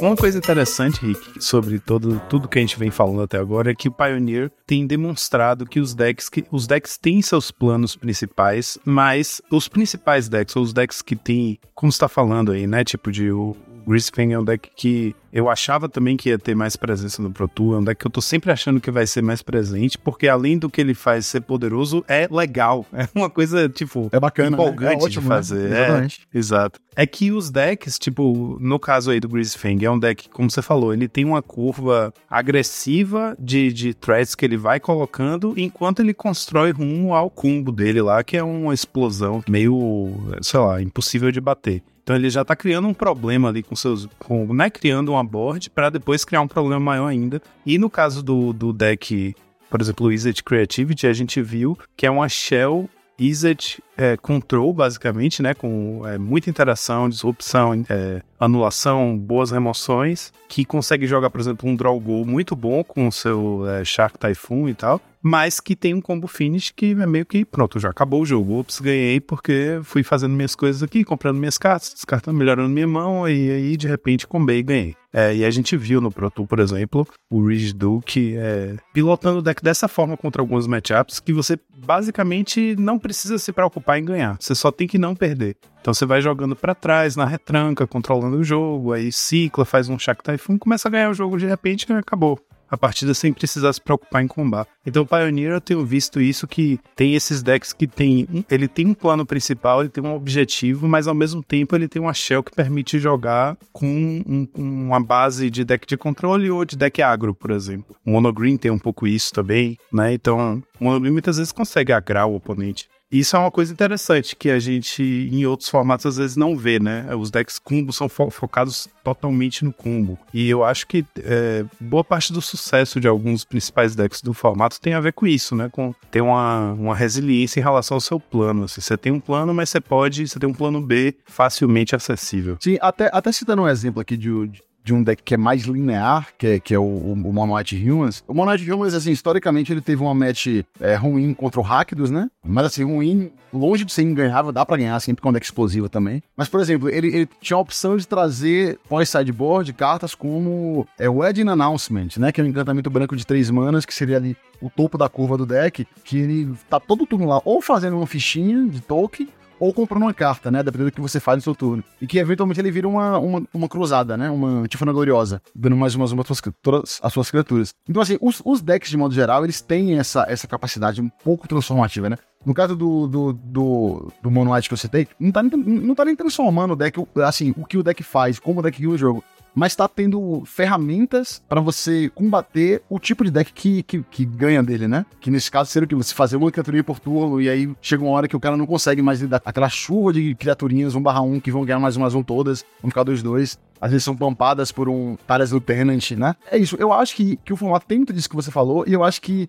isso também é um, é um sinal de um formato saudável, né? Porque você vê que, que, que não basta você jogar um monte de carta boa junta num deck sem pensar muito na estratégia, apenas ganhar o jogo. Eu diria que, por exemplo, o, o Pioneiro tem muitos, tem muito poucos Hagavans, no sentido que, fica assim, de, de, que o Hagavan é uma carta que, basicamente, pô, você tá fazendo um deck, um deck agressivo, agressivo vermelho no Modern ou no Legacy, você começa com quatro Hagavans, né? Tudo bem, eu sei que tem decks que não usam, mas enfim, aí, aí já são outras nuances, né? Mas é uma carta que é tão boa que você não tem como não pensar nele na, como a primeira coisa que você pensa. E no Pioneiro tem muito pouco disso. E a, até uma das, das maneiras que a gente enxerga isso é que você tem múltiplos decks é, é, que, que usam, por exemplo, branco agressivos, e eles usam criaturas totalmente diferentes. Por exemplo, o Mono White Vilmas usa, usa, basicamente só os humanos. Aí você tem, por exemplo, Azorius Spirits, que é um deck que tem uma base mais azul e que usa algumas, algumas criaturas brancas, né? Principalmente uma é, é, é, é para remoção e coisas assim, mas que é, você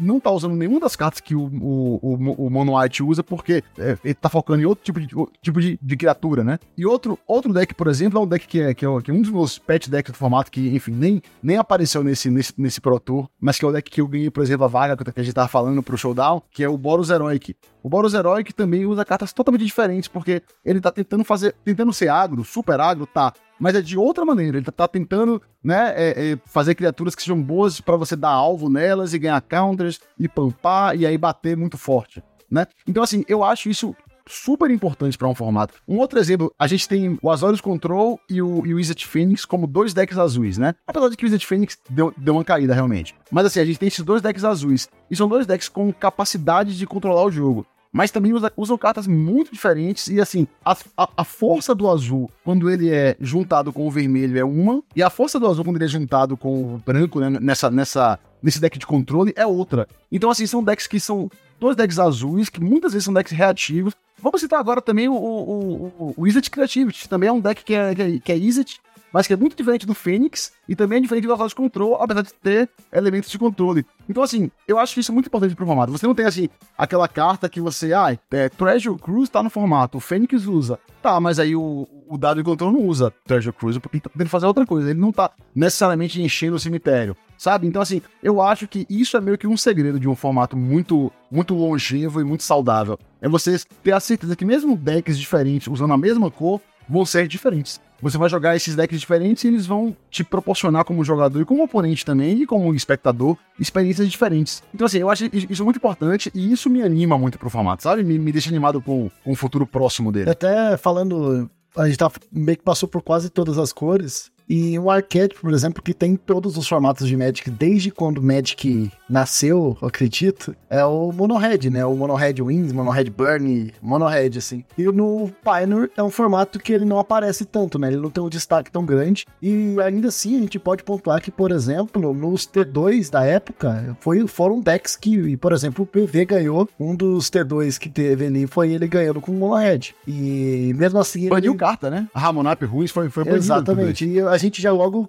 quando o Pioneer começou a nascer, né? A gente fazia essas mudanças assim. Se o deck era bom no, no T2, provavelmente vai jogar Pioneer. Muitos dos decks começaram assim, né? Na, no, na época que lançou o, o Pioneiro. Você sabe mais ou menos por que não aparece tanto assim o Monohead no Pioneer? Tem alguma explicação ou só a galera não chegou nele ainda? Eu acho que talvez a melhor explicação para o fato de não, não haver Monohead no Pioneer assim tão popular são duas, duas, na verdade, né? A primeira é que assim, você não tem, diferente de formatos como Modern e Pauper, você não tem cartas de um mana de burn que sejam boas, né? Assim, você tem algumas, algumas fringe, né? Você tem uma, sei lá, eu acho que a melhor carta de um mana que tem para você jogar é aquela que dá 2 de dano em qualquer alvo, e se for um jogador, você dá um Scry 1, né? Eu, eu esqueci, esqueci, o nome dela agora. Acho que é Play with Fire, talvez. Play with Fire. E é, é isso, assim, é uma carta boa, mas assim, a diferença de 2 pra 3 é muito with grande, Fire, né? isso mesmo.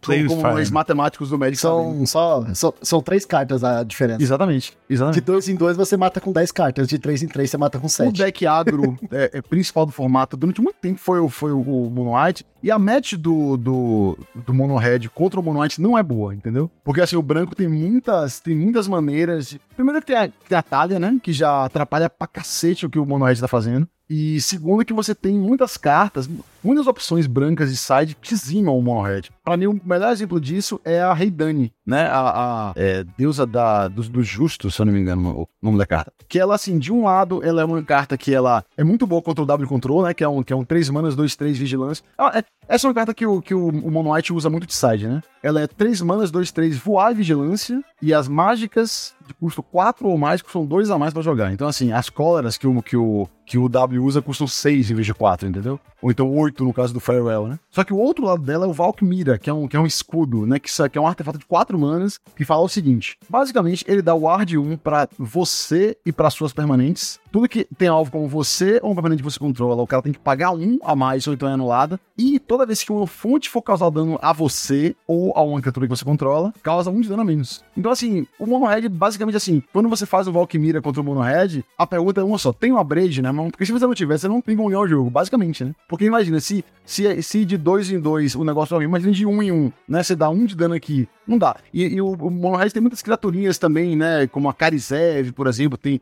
tem, o, tem o Goblinzinho que você sacrifica para dar um de dano, que tudo um de poder, então assim, você não consegue superar. Então eu acho que, é, por conta disso, o branco meio que ganhou do vermelho na, na batalha para ser assim o deck, o deck agro mais agro e mais viável do formato, né? Claro que a gente tem também opções vermelhas, né? Porque é, a- apesar de não ter mono red, a gente tem, por exemplo, um deck que a gente também não falou aqui agora, que é muito popular, que é o, que é o, o Gru Veículos, né? Que é um deck também que é muito agro, que tem, tem muitas criaturinhas de mana pra poder gerar. O turno 2 tá fazendo umas criaturas muito grandes já. E ele usa veículos, né? Ele usa tanto a carroça quanto o Sky Sovereign, que é o veículo de 5 mana, que quando ele entra em jogo dá 3 de dano. Numa, quando ele entra em jogo e ataca, dá 3 de dano em um planinauta ou em criatura. Essa carta, inclusive, foi o, o que meio que fez esse, esse deck Gru surgir como uma, um, um deck que consegue ganhar é, tanto do, do, do Mono Green quanto do, do Rakdos também. E também tem uma match bem razoável contra o, contra o Mono White, né? Porque você faz criaturas normalmente maiores que a deles, a não ser que ele esteja, né? Que o seu oponente esteja combando muito, assim, com múltiplos Tenente de Itália e coisas assim. Mas então, ele, ele é um deck também que,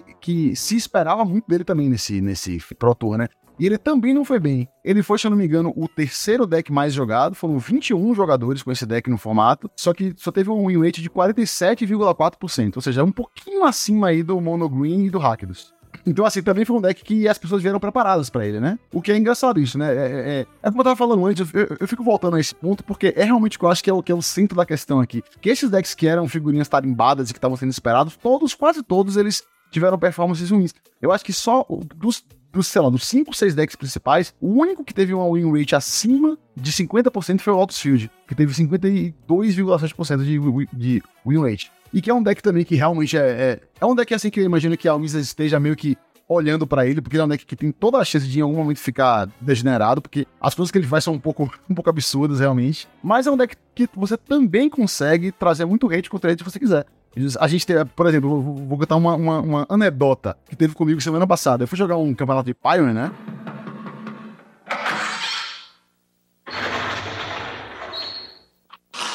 Senta que lá vem a história. E aí eu tava jogando com um, um deck Mardu Sacrifice, que é um deck que a Alton Burcher e o, e o time dela levou pro, pro, pro Pro Tour, né? Que é um hack de Sacrifice que splasha branco por algumas cartas. E aí eu enfrentei um, um, um Lotus Field. E o Lotus Field, é, é, né? Pra quem, pra quem não sabe, o Lotus Field é uma carta de. de- é, é um terreno, né? Que quando ele entra em jogo, você tem que sacrificar duas- dois terrenos. E, e ele tem Hexproof. E você vira ele, dá três manas de qualquer cor. E o que o deck faz é: ele normalmente no turno 3 faz um Lotus Field. Entra virado, né? Aí faz, faz o field e sacrifica du- é, duas lentes. Dá pra fazer no turno 2 se você fizer uma preguiça no turno 1, né? Um mana, a- aquele o, bichinho verde, um mana 03, que coloca uma lente da, da sua mãe em jogo. E aí você, no turno seguinte, você quer fazer um, um Thespian Stage, que é aquele terreno que você pode pagar dois e vira ele pra copiar um terreno alvo que você controla. Então ele faz o Thespian Stage, copia o Lotus Field. Então você tem agora, nesse momento, em jogo, duas lentes, que cada uma delas adiciona três manas de qualquer cor. E você tem no seu deck diversas cartas que você compra carta, desvira terrenos e desvira terrenos de novo, e compra mais cartas. Então, assim, ele vai combando de uma maneira que. Até a maneira, a maneira que ele ganha combando é um pouco absurda, porque o que ele vai fazer é comprar tanta carta e gerar tanta mana, em algum momento vai, vai ficar trivial ele, ele ir buscar um approach of the second sun no side, fazer ele, e depois, no mesmo turno, comprar cartas até ele chegar de novo e fazer ele de novo e ganhar o jogo. Entendeu? É, é assim que ele ganha. Eu tava jogando contra, esse oponente, era game 3, né? É, Ele tinha ganhado o primeiro e tinha ganhado o segundo. No turno 3 dele, ele fez um Lotus Field, sacrificando duas lentes. No turno seguinte, ele desvirou e ele fez um Thespian Stage que eu sabia que tava na mão dele, porque eu tinha, dado um Durez antes, né? E aí ele virou o, o Lotus Field e virou, virou o Thespian Stage. Então você tinha agora duas lentes viradas que cada uma dão três mana de, de qualquer cor. Eu desvirei e fiz uma Dumping Sphere. O deck acabou. O deck não vai mais nada. Porque a Dumping Sphere fala, todas as vezes que você, que, o- que um terreno que você controla for gerar é, mais de uma Deus. mana, ao invés disso ele gera uma mana incolor. Então assim, nem land pra poder dar um bocejo, nem, nem, nem mana colorida pra dar um bocejo na minha, na minha esfera ele tinha, por exemplo, né? E terminei ganhando o jogo por causa disso. Então assim, é um deck que é um deck degenerado potencialmente também, mas que o formato te apresenta várias maneiras de você também conseguir, conseguir lidar com ele, né? É um deck forte, óbvio, que tem que ser respeitado, né? Como a gente tava falando, tem que ter slots de sideboard pra ele, mas que se você quiser ganhar dele, você consegue. Então, assim, é, para mim, esse é o maior tipo de, combo deck pra existir no formato, porque é, é um deck que consegue ser legal, né? De você assistir, de você ficar, caceta, olha o que esse deck tá fazendo, que absurdo e tal. Só que, às vezes, a- o deck apenas, apenas morre porque ele foi travado por uma carta que é totalmente voltada a ser contra ele, né?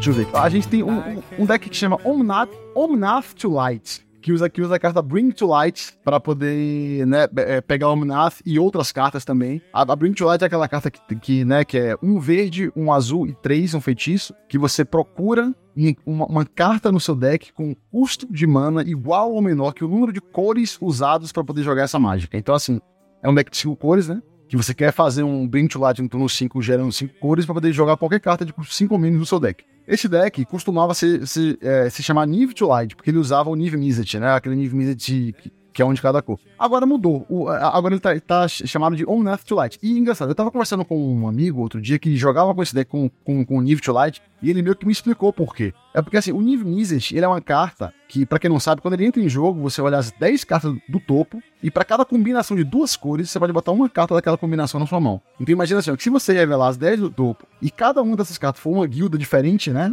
Uma combinação diferente Você dá draw cores, 10. Você dá, dá draw 10. Só que, obviamente, isso é muito difícil de acontecer. Normalmente você dá draw, draw 3, 4, é, é, o mais comum. Só que uma grande questão é que assim, o Niv Mizzet, ele, ele requer que você jogue no, o seu deck com algumas cartas que são, que são menos, menos, jogáveis, entre aspas. Tipo assim, por exemplo, ah, ele, ele, ele jogava com Detention Sphere, que é aquela, aquele Oblivion Ring de Azorius, né? Porque ele queria ter uma carta Azorius para poder revelar com o Niv Mizzet. Aí ele joga com Abrupt Decay, que é uma carta boa mais sideboard, né? É pra poder revelar uma carta Golgari e assim em diante, né? Então, assim, você tem que montar seu deck de uma maneira muito específica. Da maneira que tá hoje em dia, não. Você apenas é, é, é, usa o Omnath como, como seu, seu payoff principal, né? Pra você procurar com o Bring to Light. E você apenas joga cartas boas de Magic, né? Que você consegue, né? Acelerar mana pra poder ganhar vida. Fica mais genérico também. Adicionar né? mais genérico, exatamente. Então, assim, você pode, por exemplo, ao invés de jogar com Detention Sphere, você joga com é, Leyline Binding, que é uma carta muito melhor que Detention Sphere, né? Tipo assim, no formato atual, da maneira como ele é. E principalmente em decks como esse, que são decks de cinco cores, que você vai conseguir fazer o, a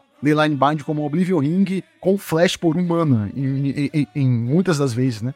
Que no caso do deck do Niv, você não podia jogar com ele, porque era uma carta que você iria meio que nunca revelar, nunca colocar na sua mão com o Niv Mizzet, né? E esse deck, o, o Light, ele teve quatro jogadores no Pro Tour e teve uma, uma, uma win rate de 61,3%. É uma, é uma win rate razoável também. É um deck que a gente, porque assim, é, é, a gente pode esperar também que ele talvez se torne mais popular nas próximas semanas por essa alta win rate, né? Imagina que quando as pessoas veem, assim, win rates muito altas no Pro Tour, elas começam a testar nos seus eh, torneios locais, né? Nos seus qualificatórios. E aí, se o deck né, tiver, tiver gás mesmo, ele pode passar a se tornar um dos principais aí, né? Isso é uma parte bem interessante, né? São decks que não apareceram no top 8, que, por exemplo, eu não saberia, eu não tava sabendo dessa informação desse to Light, por exemplo, que você me contando do deck, realmente eu vejo um potencial muito grande em cima dele. Eu acho que o defeito pior dele, assim, é ele ser um deck de cinco cores, né? que, querendo ou não, você tá jogando num formato sem fat lanes. Então você tem que jogar com triomas, que vai ter bastante coisa que é virado, né? Então você tem bastante, sim, bastante respostas. Vai ter uma gama maior de opções para você conseguir responder tudo no meta, só que o seu jogo vai ser mais lento.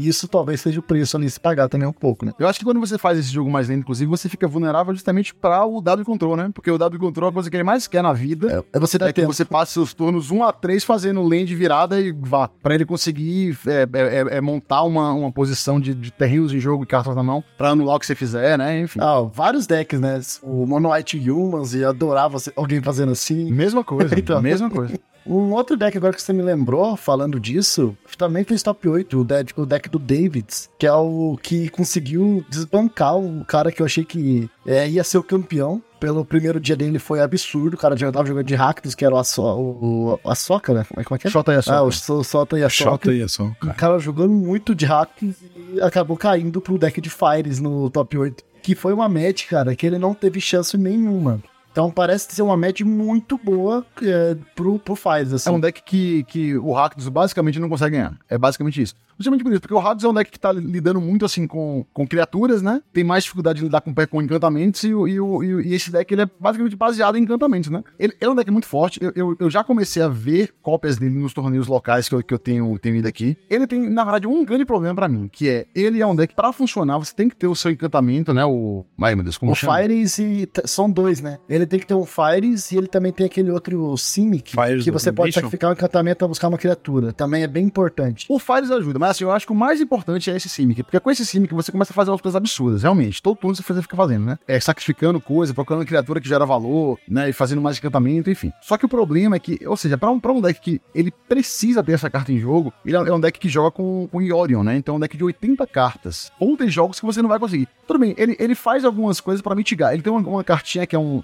branco e 2, 3, 2. Quando ele entra em jogo, você procura uma, um encantamento e põe no topo, né? Enfim, ajuda você a dar um setup pessoal do próximo draw. E até combo, porque você pode então sacrificar, né? Aliás, você pode procurar ele com o próprio encantamento, fazer precisar do Fires, né? Enfim. Mas só que é isso, né? Tipo assim, é um, é, é um deck que me parece também que fica vulnerável enquanto ele tá fazendo esse setup, entendeu? Eu acho que uma, uma, uma das razões dele ter ido tão bem assim também foi talvez o fato de decks agro, muito, muito, muito agro, não terem ido bem no, no, no torneio, né? Então é, é, possível que ele tenha conseguido driblar esses decks, que parece também umas matches bem difíceis, né? De você conseguir. Tudo bem, se você conseguir chegar em, lá no turno 5, 5, 6 e, e não tiver morto, você não perde mais. Só que se você pegar uma deck de um mono red ou de um, de um mono white muito agressiva, nos primeiros turnos, é difícil você conseguir voltar, né? Ah, apesar de que eu acho que esse deck, ele, ele usa também a Leyline Bind, né? Que Ele fica, usa. fica humana também. Foi, é por isso que eu realmente lembrei desse deck. Cara, ele tem umas uma- umas plays muito absurdas, assim. E além de desse, desse bichinho que também coloca uma carta no topo, ele tem criaturas que quando morrem, volta aquele é, encantamento do cemitério. Então,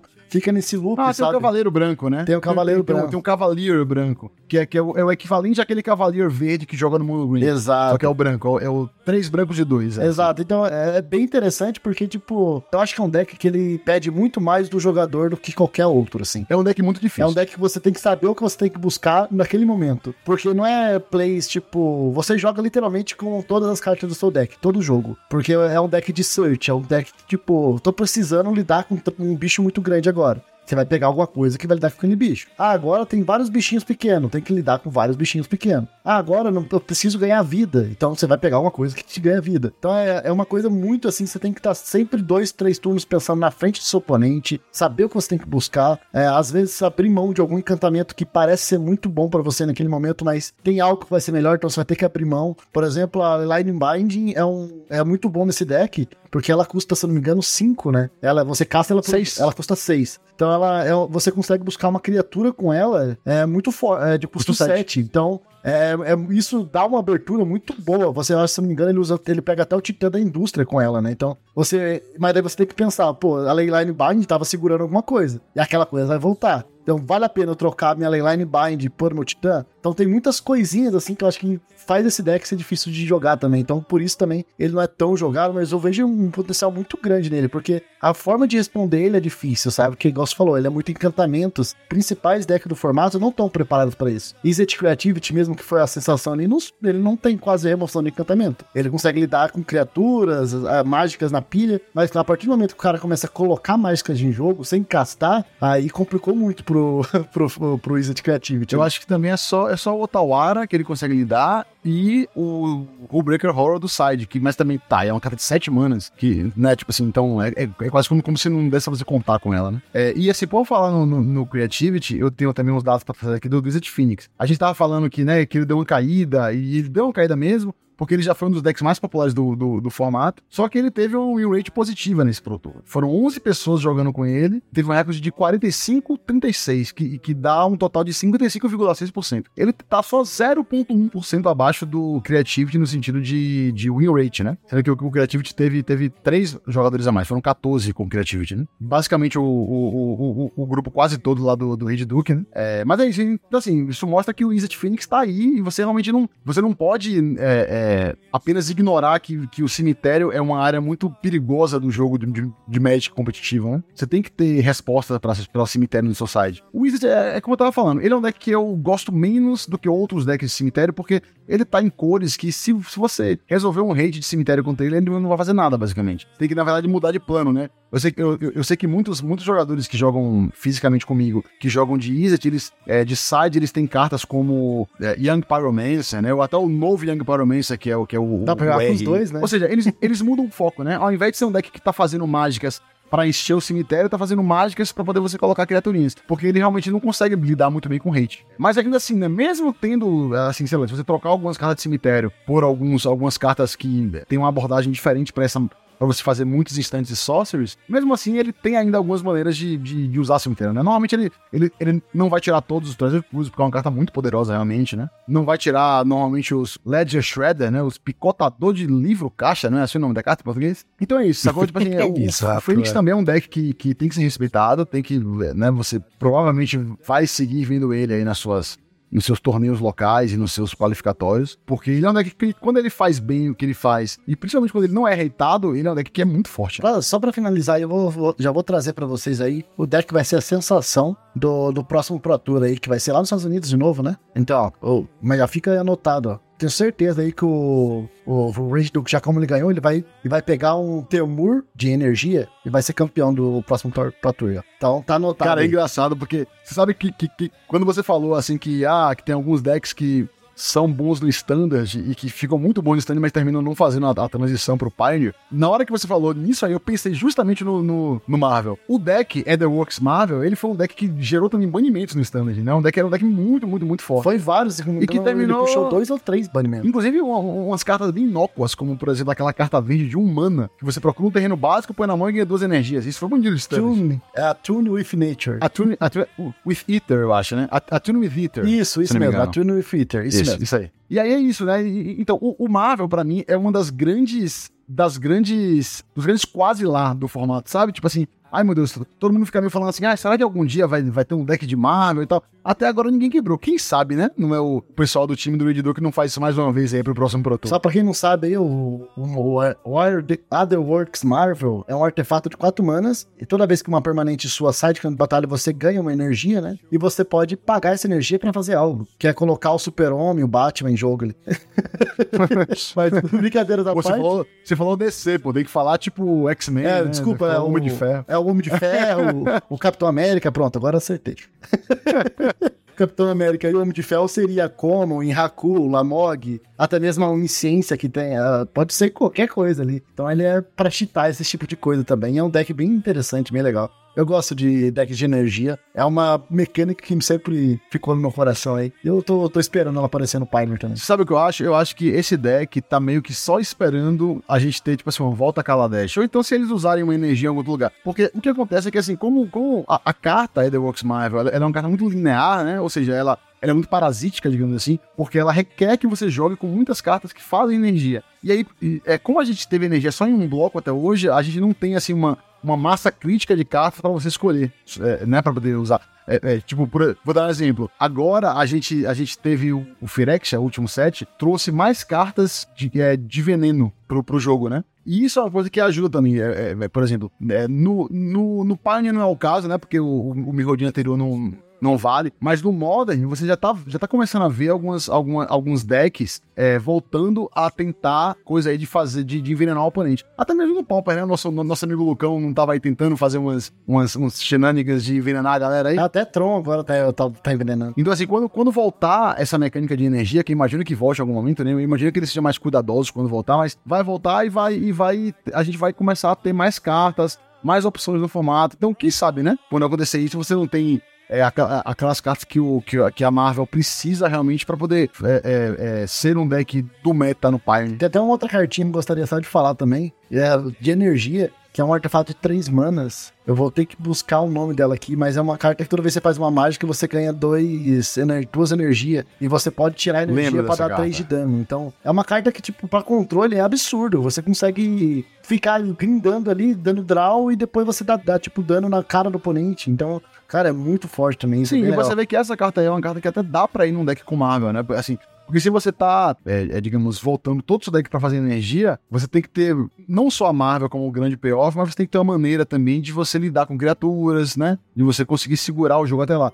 E o fato dela custar um a menos que a Marvel, né? Faz uma curva legal, aí, né? De fazer isso aí no 3. Esse foi um deck que realmente consegue abusar a mecânica, a mecânica de, de- de energia, ele vai conseguir gerar muita energia, né? E aí vai, vai, vai ter para as duas cartas, né? Digamos assim. O próprio, a, a, essa, esse próprio artefato que você citou, ele, ele, ele gera energia, né? Quando você faz um instant ou sorcery. Então já ajuda um pouco, né? É, você tinha falado, tinha perguntado por que, que, não, que não tinha mono-red, né, no, no, no formato. Tem um deck que é quase mono-red, que chama-se Atarka Red, que é um deck que usa... É isso, é tipo assim, ele, ele, ele é um quase mono-red burn que usa o comando de Atarka, que, né, que é uma carta que dá dano, que dá que pampa seus, seus bichos e tal. É um deck que, é um deck que usa cartas como Monastery Swift Spear, por exemplo, né? A própria Eidolon vermelha. Ah, é o Mono Red. É o Mono Red. É quase o Mono Red, se tu tá ficando verde só pra isso mesmo, né? Esse deck foi, teve a pior win rate do, do, do torneio, com 20%. Então, tá explicado então, gente. Não vai pra Mono Red, vai para as outras coisas.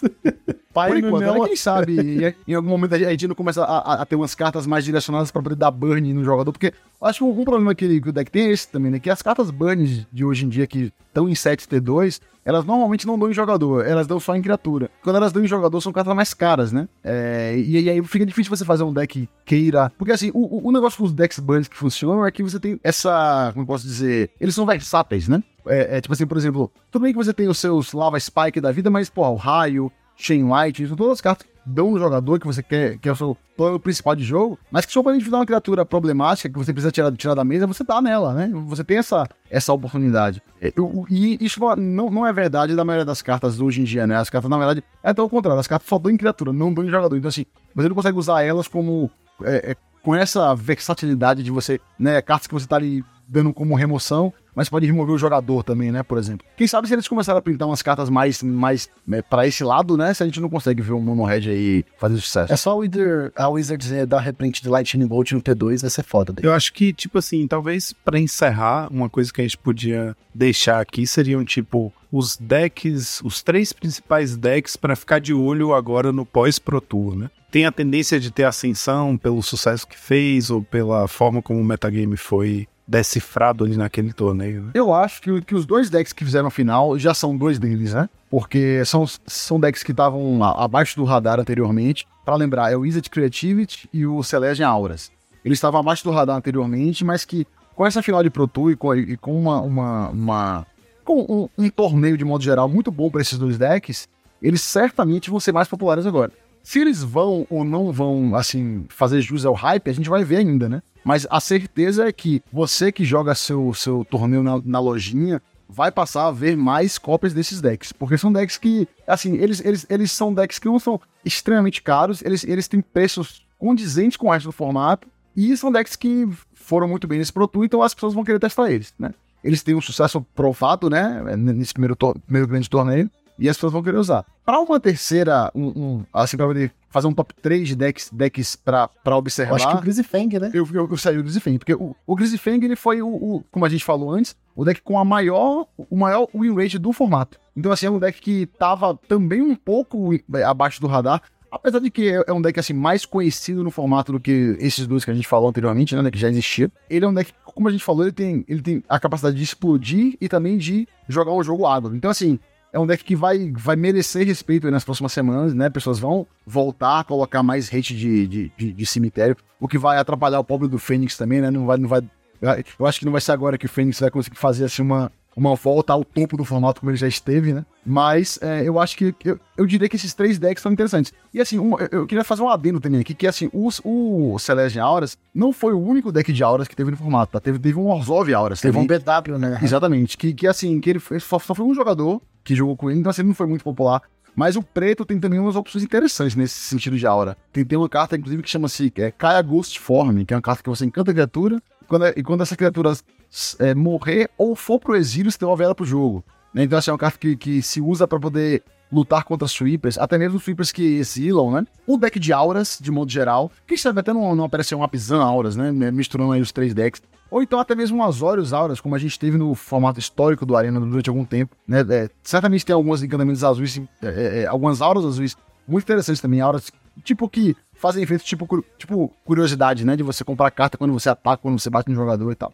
Então, assim, decks de aura de modo geral, eu acho que, que a gente deveria é, é, não, não ater necessariamente só o Celeja, mas de modo geral, eu acho que essa estratégia de aura vai ser uma, ela vai precisar que você é, saiba que ela existe, que você lide com ela. Eu, eu até já vi decks pretos que agora eu tô começando a usar mais editors de Shieldred pra tentar, né, conseguir tirar da mesa uma criatura de Hexproof com um monte de aura em cima dela e tal.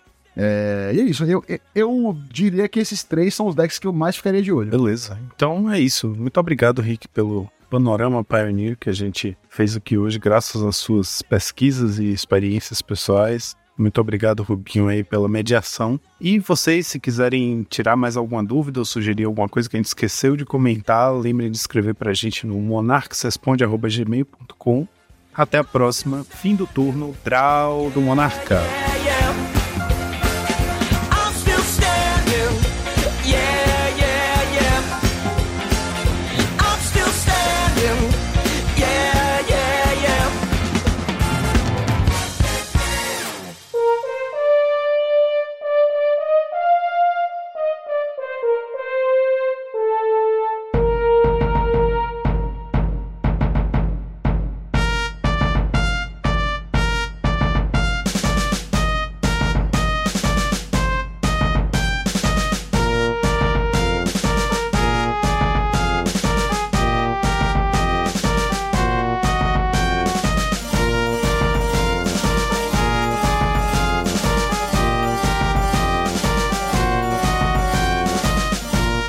Este podcast foi editado por Monarchs MTG Produções.